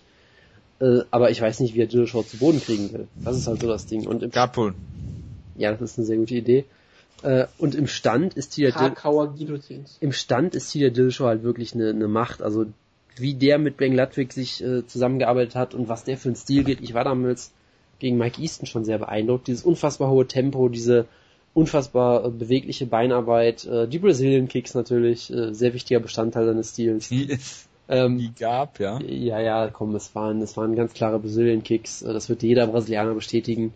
Und ähm, äh, und also die, diese, dieses Tempo, was er im Stand auch geht, äh, diese Beweglichkeit, das ist schon irgendwie auf einem ganz anderen Level. Das wirkt irgendwie fast schon so wie MMA Striking der Zukunft, finde ich immer schon. Also ich komme wirklich, wenn ich Dillashaw sehe, komme ich aus den Superlativen irgendwie nicht raus. Ich finde den Stil von ihm absolut großartig. Und ich denke halt auch, dass Barau halt ein bisschen schwerfällig ist im Stand dann teilweise. Er will halt dann diese wilden Schwinger öfter mal zeigen. Und da tanzt Dillashaw halt wirklich um ihn rum. Also im ersten Kampf gab es das ja wirklich teilweise, dass Barau irgendeinen Schlag zeigen wollte und auf einmal stand Dillashaw wirklich hinter ihm, also wirklich komplett hinter ihm, was in einem Kampf ja eigentlich niemals passieren darf, weil er sich so flink bewegt hat, dass er, dass er einfach eine Runde um ihn gedreht hat. Also von daher, ich, ich könnte mir durchaus vorstellen, dass es enger wird als der erste Kampf, weil ich meine, im ersten Kampf war es ja auch wirklich so, ähm, dass Dillashaw ihn in der ersten Runde ausgenockt hat, seien wir ehrlich, und äh, da hat sich Barau nie von erholt. Das weiß ich nicht, ob das jetzt nochmal so kommen wird, aber Dillashaw hat gezeigt, dass er auch durchaus Knockout-Power besitzt und ich glaube, er wird wieder gewinnen. Ähm, ich würde vielleicht sogar mal auf, auf Decision tippen diesmal, aber äh, ich glaube, es wird ein, ein guter Kampf, aber letztendlich doch ein klarer Sieg und eine Titelverteidigung und dann ein schöner Kuchen für Cheetah Dillashaw. Mit Penissen. Ja, ich wollte es jetzt nicht nochmal erwähnen, weil das Woodkes Trademark ist, dass das in, je, in, jeder Ausgabe irgendwie dieses Wort Penis unterbringt, aber so, jetzt habe ich es auch, ja jetzt habe ich es auch gesagt. Ja. Super. Und das musst du halt immer schlucken von mir. Oh Gottes Willen, das ist schon so schwer. Wutke, willst du noch was zu dem Kampf sagen? Yes. Ähm, es ist schon vollkommen absurd, wie man jetzt auf einmal über Henbachau und TJ Dillashaw redet. Ich habe wirklich nochmal nachgeguckt. Henbachau war ein minus 1000 Favorit über TJ Dillashaw. Ich meine, nur mal so Vergleich, gegen Eddie Wynett war minus 700 und ich meine, das war schon sehr, sehr, da haben schon Leute gesagt, das ist sehr, sehr ähm, großer Favorit. Und ich meine, gegen Michael McDonald war minus 300 Grad mal. Keiner hat TJ Dillashaw auch nur im Ansatz ernst genommen. Und dann kommt TJ Dillashaw raus und hat die beste Leistung, ähm, nicht nur seiner Karriere, vielleicht jemals eines MMA-Campers. Ich meine, das war wirklich ähm, die größte Coming-out-Party überhaupt. Jetzt reden wir darüber, dass TJ Dillashaw einer der besten Kämpfer überhaupt ist. Sein Kampfstil hat er fast komplett verändert. Also ich meine, das war Dominic Cruz-esque, wie er aufgetreten ist. Aber nicht ganz, denn Dominic Cruz ähm, ist noch um einiges höher zu bewerten. Aber es war schon ein ziemlich solider, solide Leistung von TJ Dillashaw. Er kann froh sein, dass der Großmeister sich leider wieder verletzt hat. Sonst wäre es nämlich ziemlich lächerlich gewesen, wie Dominic Cruz TJ Dillashaw zerfetzt hätte. Aber wir sehen ja jetzt gegen ähm, Hen Barau.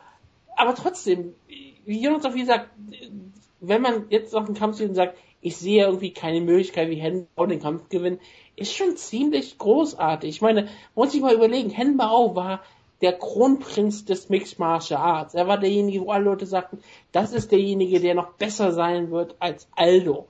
Das ist derjenige, der uns alle über, überleben wird. Der wird Mixed Martial Arts auf neue Fähren äh, treiben. Das ist derjenige, der hier die Division äh, dominieren wird. Er wird großartig sein hat zwar immer schon wieder Schwächen gezeigt, aber alle Leute liebten Hendenbarau. Und ähm, jetzt ist es so, dass er gegen TJ Dillashaw kämpft und Leute sitzen da und denken, hm, er, er hat echt keine Chance gegen TJ Dillashaw. Und ich sehe keine Möglichkeit, wie er gegen TJ Dillashaw gewinnen kann. Es ist schon, ähm, Mixed Martial Arts verändert sich schnell.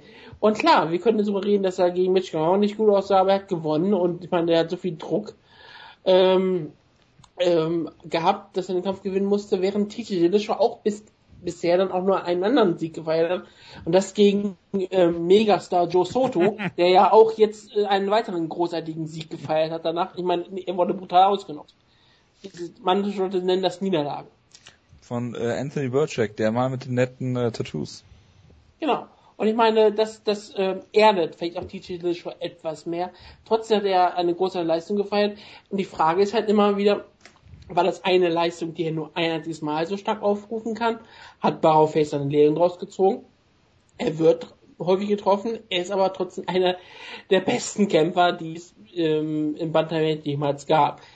er ist, war der absolute Champion, wenn man wegdenkt, dass Dominic Cruz existiert. Wäre Dominic Cruz nicht existieren würde, wäre Henbau ein absoluter äh, Weltklasse-Champion. Ähm, gewesen, bis er gegen Titilischow verloren hat. Jetzt sind beide natürlich nur mit den Papiergürteln unterwegs, weil Dominic Cruz ja eigentlich der wahre Champion ist. Aber ihr habt über den Kampf sehr viel gesprochen. Ich, ich bin immer noch so wirklich unsicher. Ich, ich, ich möchte fast teilweise auf Herrn Barau tippen. Aber auch ich sage hier wirklich so, ist es dann so ein bisschen wie Anderson Silver Fan sein und im zweiten Kampf gegen Chris Weidman trotzdem auf Anderson Silver tippen? Einfach in der Hoffnung, dass Henbarau sich verbessert hat, obwohl es keinen Indikator, Indikator dafür gibt, dass er es getan hat. Wie gesagt, gegen Gagnon sah nicht besonders aus. Also nicht, nicht so aus, dass ich sagte, okay. Vielleicht bricht er sich ja das Bein, wenn äh, Dillashaw Leg Kick checkt. Das wäre großartig. Das wäre mal was ganz Besonderes. Vielleicht bricht er sich den Arm, wenn er einen Schlag blockt. Das wäre vielleicht mal was anderes. was anderes, ja. Genau. Ähm, TJ Dillashaw ist auch dafür bekannt, dass er Stile klaut. Er hat ja erst den Stil von Dominic Cruz geklaut und dann würde natürlich auch das Finish von Chris Weidman klauen. Ich dachte, du hast jetzt den Stil von Glaube Feitosa geklaut. TJ Ditto Dillashaw, ja. So, aber und wenn ihr wenn ihr Feedback schreibt, dann erklären wir euch auch, was die Anthony Burchak Tattoos mit Woodkes Satzbau zu tun haben. Also ähm, jetzt hast du mich ein bisschen Konzept gemacht, das ist mir ja. aber egal. Ich habe meinen Faden eh schon lange nicht mehr gefunden. Ich sage einfach mal dazu, ich weiß nicht, ob ich auf Henbrau tippen würde. Ich werde es auch nicht tun. Die Show sah einfach zu gut aus im ersten Kampf und es ist, es wäre einfach zu viel Glauben wahrscheinlich zu sagen, Henbau gewinnt das. Es würde mich nicht schockieren. Wie gesagt, vielleicht war es doch einfach nur diese eine Leistung, die Titi schon sich hatte und die hat er dann heraus, äh, rausgeholt gegen Barau und im nächsten Camp wird er dann halt verlieren. Aber ganz ehrlich gesagt, es gibt nichts daran, dass mich was viel daran glauben lässt. Deswegen sage ich einfach, TJ Show gewinnt den Kampf. Decision, hart geführter Kampf. Eng, enger, viel enger als der erste Kampf, sage ich einfach mal. Aber trotzdem am Ende gewinnt Team, äh, verteilt Team Alpha mehr ihren Peniskuchen. Okay, sehr gut. Dann ähm, zwei Dinge. Erstens erklärt der Jonas jetzt, was er gegen Jessica Ai hat.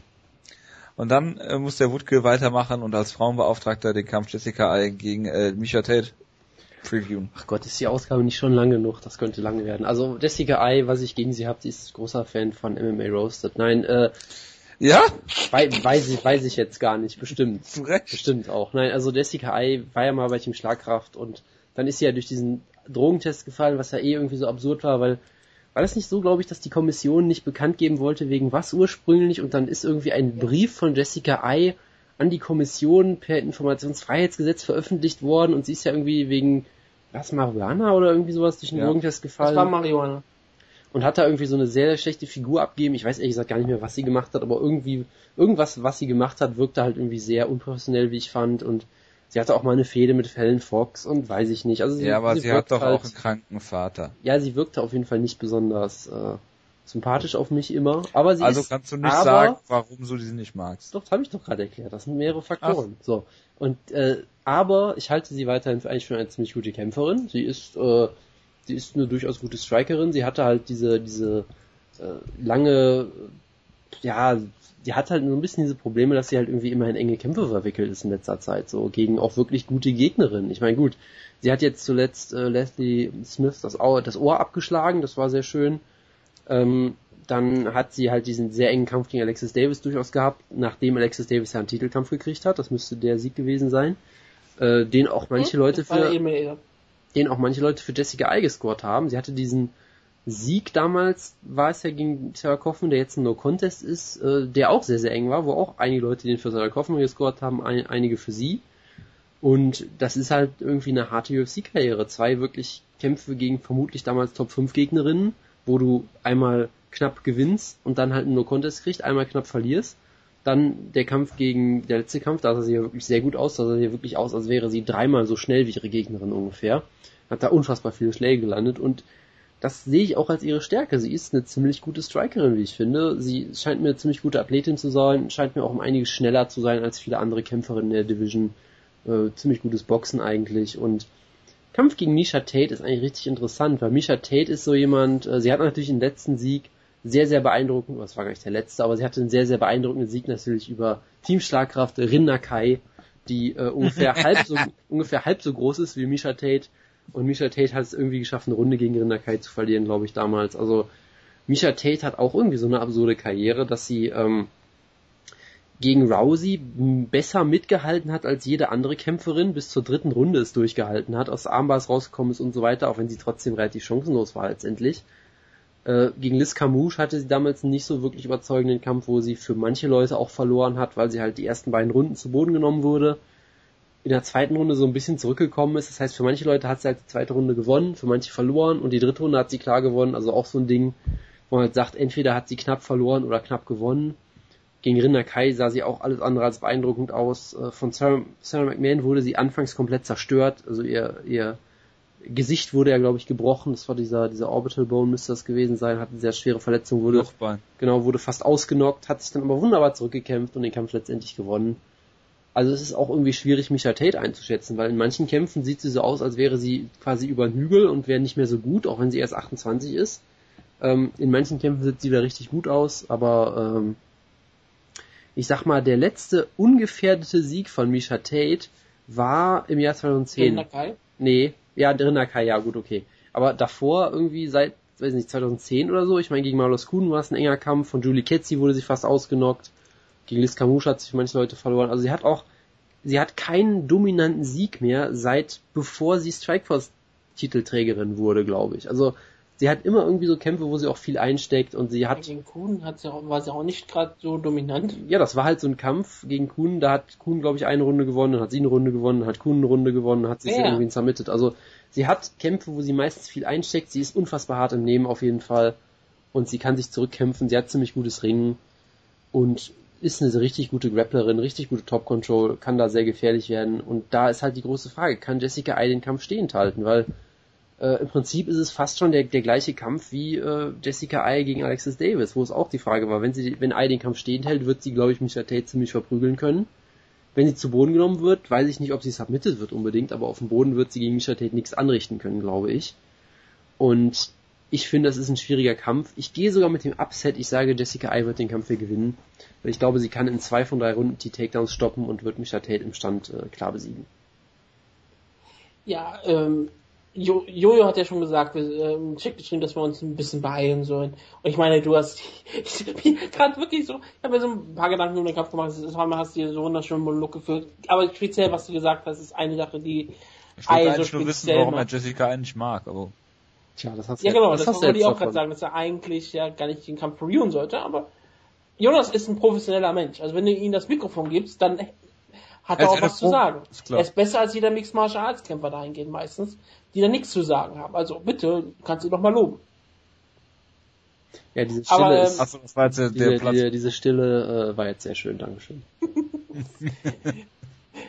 was Jessica halt wirklich so besonders macht, ist ihre Schnelligkeit in den Fäusten und sie nutzt ja auch wirklich die, die ihre Schnelligkeit da indem sie sehr viel Volume Strike zeigt. So ein bisschen Nick Diaz-esque hier. Nur ohne, dass sie die meiste, meiste Zeit beleidigt sie, glaube ich, ihre Gegnerin nicht so sehr. Vielleicht sollte sie damit auch mal anfangen. Ich meine, sie hat den Charakter dafür, äh, Gegnerin zu beleidigen während des Kampfes. Wird sie auch tun. Und das könnte den Kampf hier durchaus beeinflussen. Ihr Striking ist sehr, sehr ähm, aggressiv. Micha Tate hat manchmal Probleme damit, wenn Gegnerin äh, sie aggressiv ähm, entgegenkommen. Und die Frage ist dann wirklich, kann sie den Take holen, denn ihr Ring äh, Top Control ist ziemlich gut. Und das ist halt die zentrale Frage und die werden wir beantwortet haben. Ich glaube eigentlich auch sogar, dass Jessica hier gute Chancen hat. Wenn sie den Kampf stehen hält, dann wird sie Micha Tate ziemlich hart zusetzen und sie wird Micha Tate dann auch die Augen zuschlagen und irgendwann wird ähm, der Kampf nicht äh, dadurch, äh, Entschuldigung, der Kampf wird nicht durch Knockout beendet werden, aber er wird ziemlich hart ausgehen. Ich glaube, Sky wird dann eine gute Decision gewinnen. Ich, UFC muss hoffen, dass Micha Tate gewinnt. Ich meine, Jessica Eye ist, glaube ich, einfach nur eine weitere Gegnerin von Ronda Rousey, während Micha Tate halt jemand ist, den du immer noch vermarkten kannst, also die du immer noch vermarkten kannst. Entschuldigung, ich habe gerade das Maskuline gewechselt. Gerade bei Micha Tate, das geht doch gar nicht. Ähm, denn UFC muss ja wirklich dran denken, wen können wir gegen Ronda Rousey stellen. Da ist die einzige Antwort eigentlich Micha Tate, zwei größte Star in der Division auch die einzige Dame, die ja in diesem wunderbaren Hype-Video, was die UFC aktuell spielt, so ein bisschen aus der Reihe tanzt, denn ihr Sieg war ja der Sieg über Michael Tate war ja gerade mal in der dritten Runde und das kannst du ja sogar vermarkten. Sie hat lange gegen Ronda Rousey ausgehalten, war die einzige, die, die vielleicht vor ein paar Probleme setzt, wenn man mal die ersten paar Minuten von Liz Camouche einfach mal ignoriert, was die UFC auch gerne tut. Deswegen wäre für die UFC der Michael Tate Sieg relativ wichtig. Besser für vermarkten. Jessica Ai, dahingehend wäre wahrscheinlich nur der nächste, das nächste weitere Opfer. Ich glaube aber, dass sie das nächste weitere Opfer wird, denn ich glaube, sie besiegt Micha Tate. Tate ist immer noch ziemlich gut und wenn sie den Takedown holt, dann gewinnt sie den Kampf über. Ich glaube nicht, dass sie konstant den Takedown holen kann. Ai ist konditionell dabei und wird nicht äh, zugrunde gehen nach der ersten Runde, wenn der Takedown kommt. Und ich glaube, sie wird Tate so weit zusetzen, dass sie in der zweiten, dritten Runde keine Takedowns mehr holen kann. Jessica Ai gewinnt eine Decision.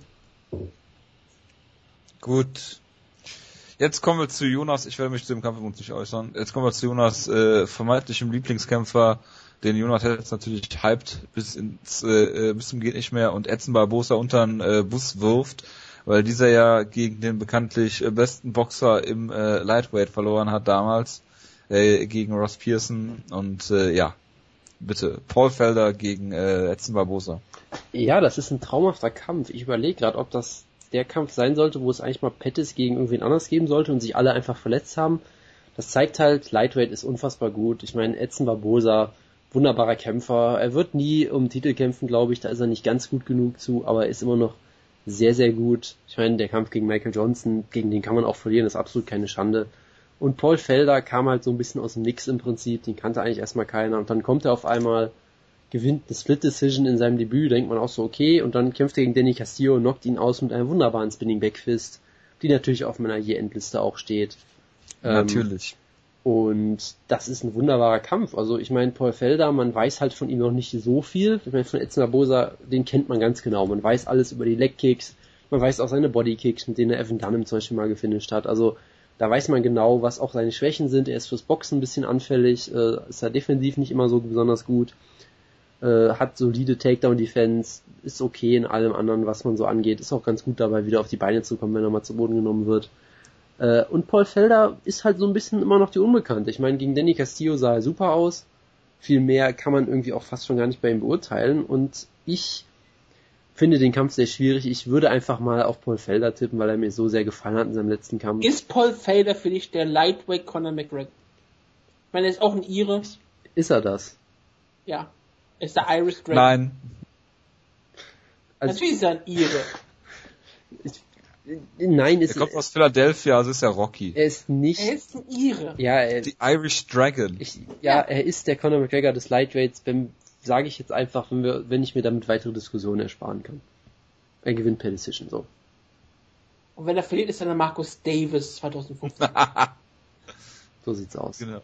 Irish Hand Grenade, ja. Irish eine Handgranate gefährlicher als ein Drache, ist ja auch egal. Ähm, Paul Felder hat mich auch sehr inspiriert in der ersten Kampf. Ähm, als er, also nicht in der ersten, aber als er Danny Castillo so schön ausgenockt hat. Ich habe damals auf ähm, Felder getippt und war darüber sehr glücklich, weil ich einmal auf Jonas gehört habe. Und ähm, seitdem höre ich häufiger auf Jonas liege meistens falsch. Deswegen, weil Paul Felder so halb tippe ich hier auf Edson Barbosa, das tut mir in der Seele weh. Ich hoffe, dass ich falsch liege. Ich hoffe so sehr, dass ich falsch liege. Ich hoffe so sehr drauf, dass ich deswegen auf Edson Barbosa tippe.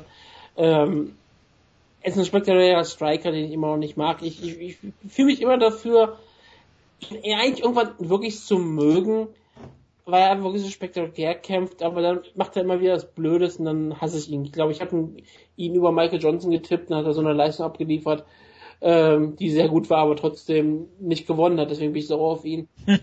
Natürlich. Deswegen ähm, sage ich, er gewinnt den Kampf und hoffe, dass er verliert. Ich gratuliere nebenbei ähm, John Jones zum Geburtstag. Genau wie MMA Buddy das heute schon getan hat. Finde ich gut. MMA Buddy. Hatte auch Raphael Achtung Sau zum Geburtstag gratuliert? Das weiß ich nicht. Ich weiß, Siehst du, ich bin besser als MMA Buddy. Das, das ist nicht so schwer, aber gut. Das stand auch, glaube ich, nicht zur Diskussion, ja. Gut. Joe Lawson gegen äh, Takanori Gomi. Das klingt wie ein Kampf, den ich schon mal gesehen habe. Ja, das klingt irgendwie so ein Kampf wie frisch aus dem Jahr 2007 oder so. Das ist eigentlich sehr lustig. Be ja. Beides halt so Veteranen, die schon ewig dabei sind, die sicherlich nicht mehr auf dem Höhepunkt waren. Ich meine, Takanori Gomi konnte mal behaupten, der beste Lightweight aller, äh, aller Zeiten vielleicht zu sein vor ein paar Jahren, als er noch auf dem Höhepunkt war, ist seitdem sehr, sehr hart abgefallen. Joe Lawson war nie... Hallo, Tyson gerade gegen, gerade gegen Clay Guida.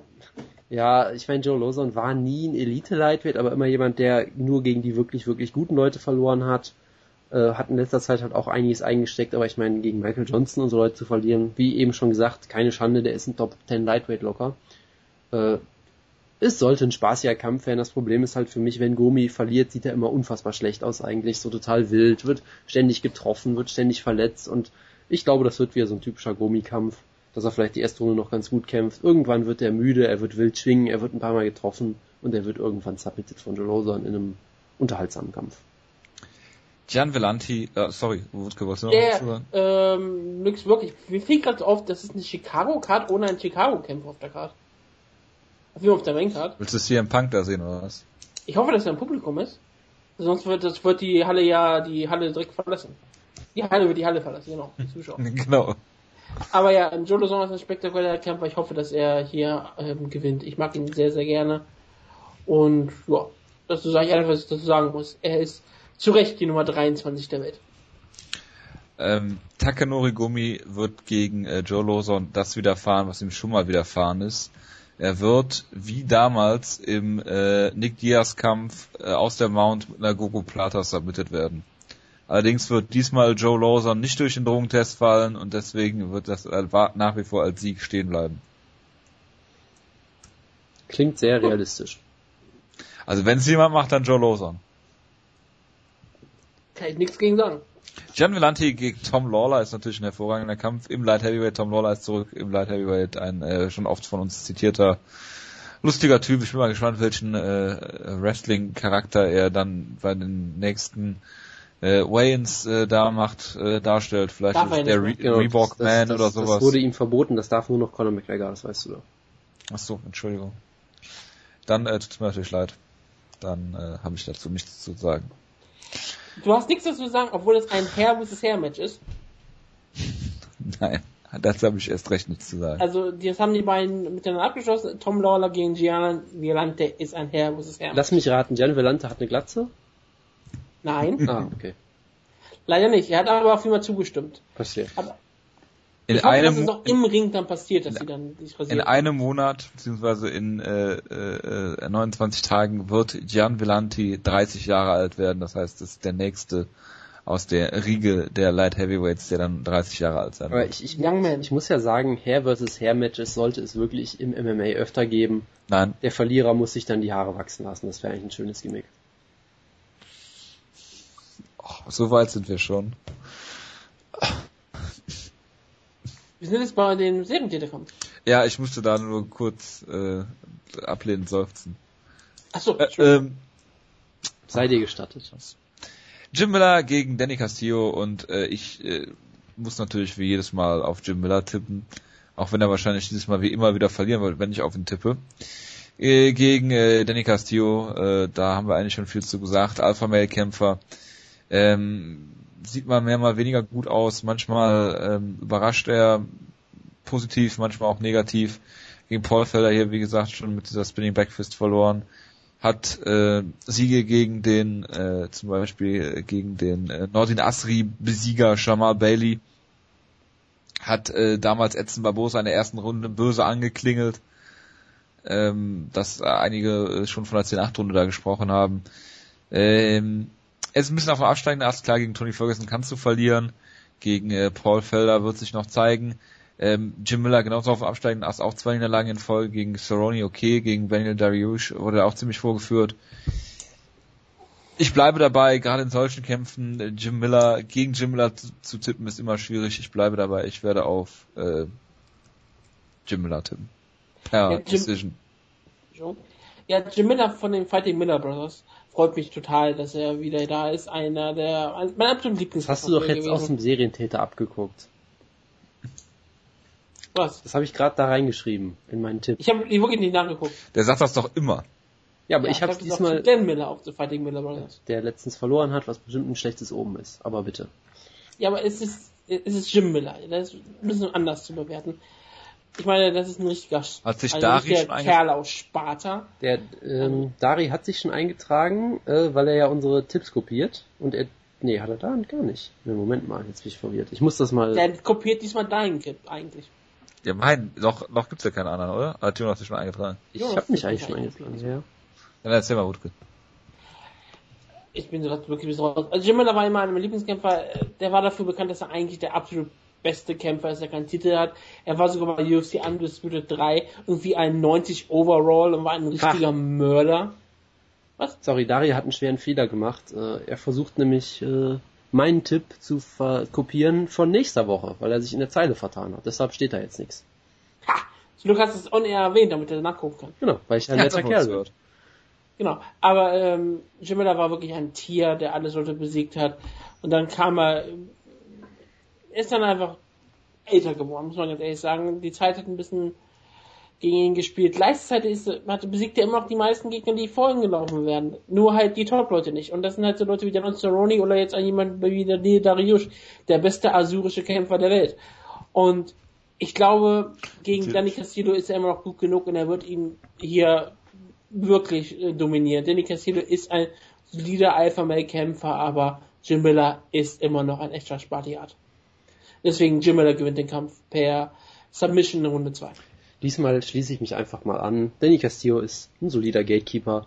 Äh, er hat nicht das beste Kind der Welt. Jim Miller ist auch bei weitem nicht, nicht, mehr so gut wie früher, aber er wird hier das Kind von Danny Castillo finden und dann eine Guillotine pullen und ihn zappeln. So. Sehr gut. Ähm, ben Saunders gegen Kenny Robertson klingt nach einem sehr grappling-lastigen äh, Kampf. Den, Oder nach Elbows.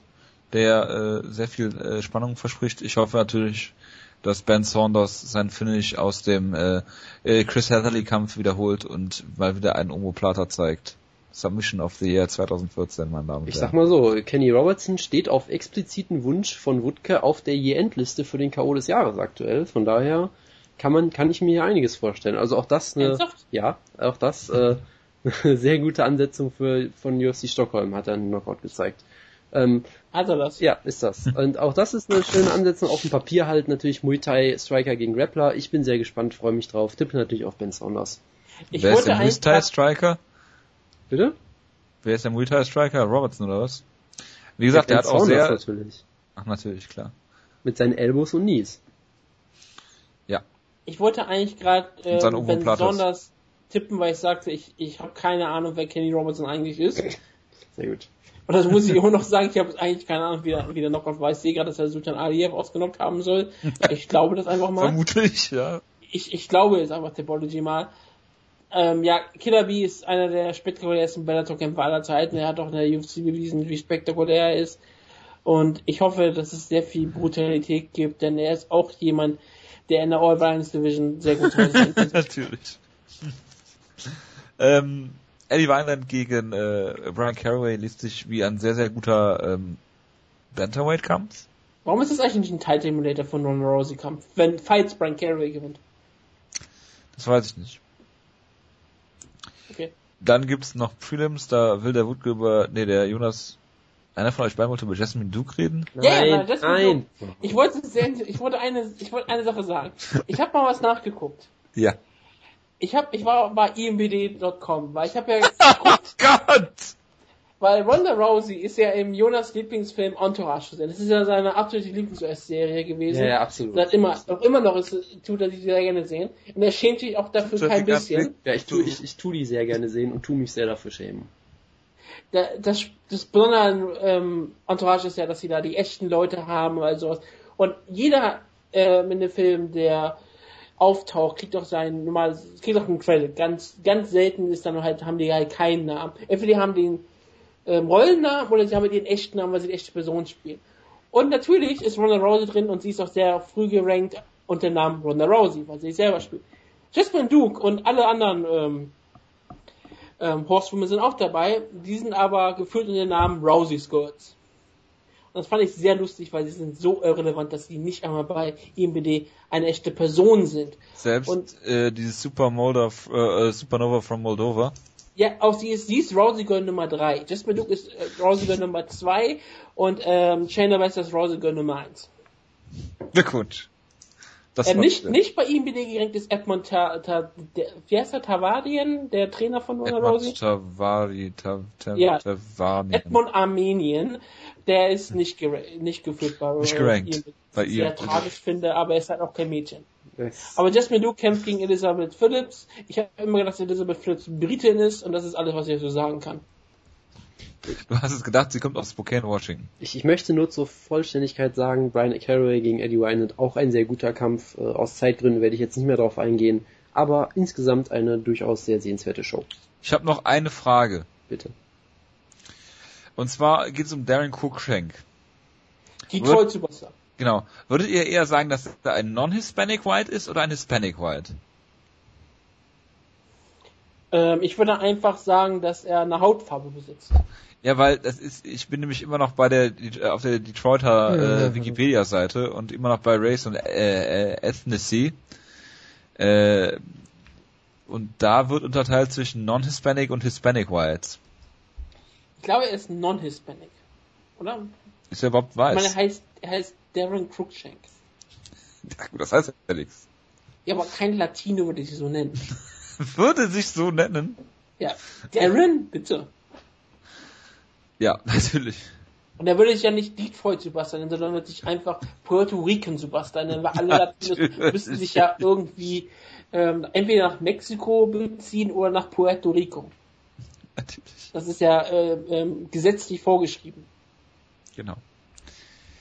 Gut, damit konkludiere ich diese Ausgabe.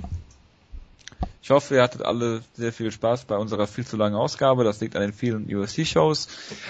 Nächste nicht Woche, an uns, nicht an, an uns liegt das überhaupt nicht. Nächste Woche gibt's dann ein Review und ein Ronda Rousey Preview. Danach werde ich mich in Amerika befinden, vielleicht sogar doch noch an der eine oder andere Ausgabe mitmachen. Das liegt sich wieder hervorragend. Zwei Heavyweight-Kämpfe und ein Light Heavyweight-Kampf ja. auf der Karte. Ähm, du wirst hoffentlich ja. irgendeine World Series of Fighting Show im Hotel sehen. Ja, genau, wie damals äh, Palomino. Ja, ist doch wunderbar. Mit Honey Marks im Co-Main-Event, ja.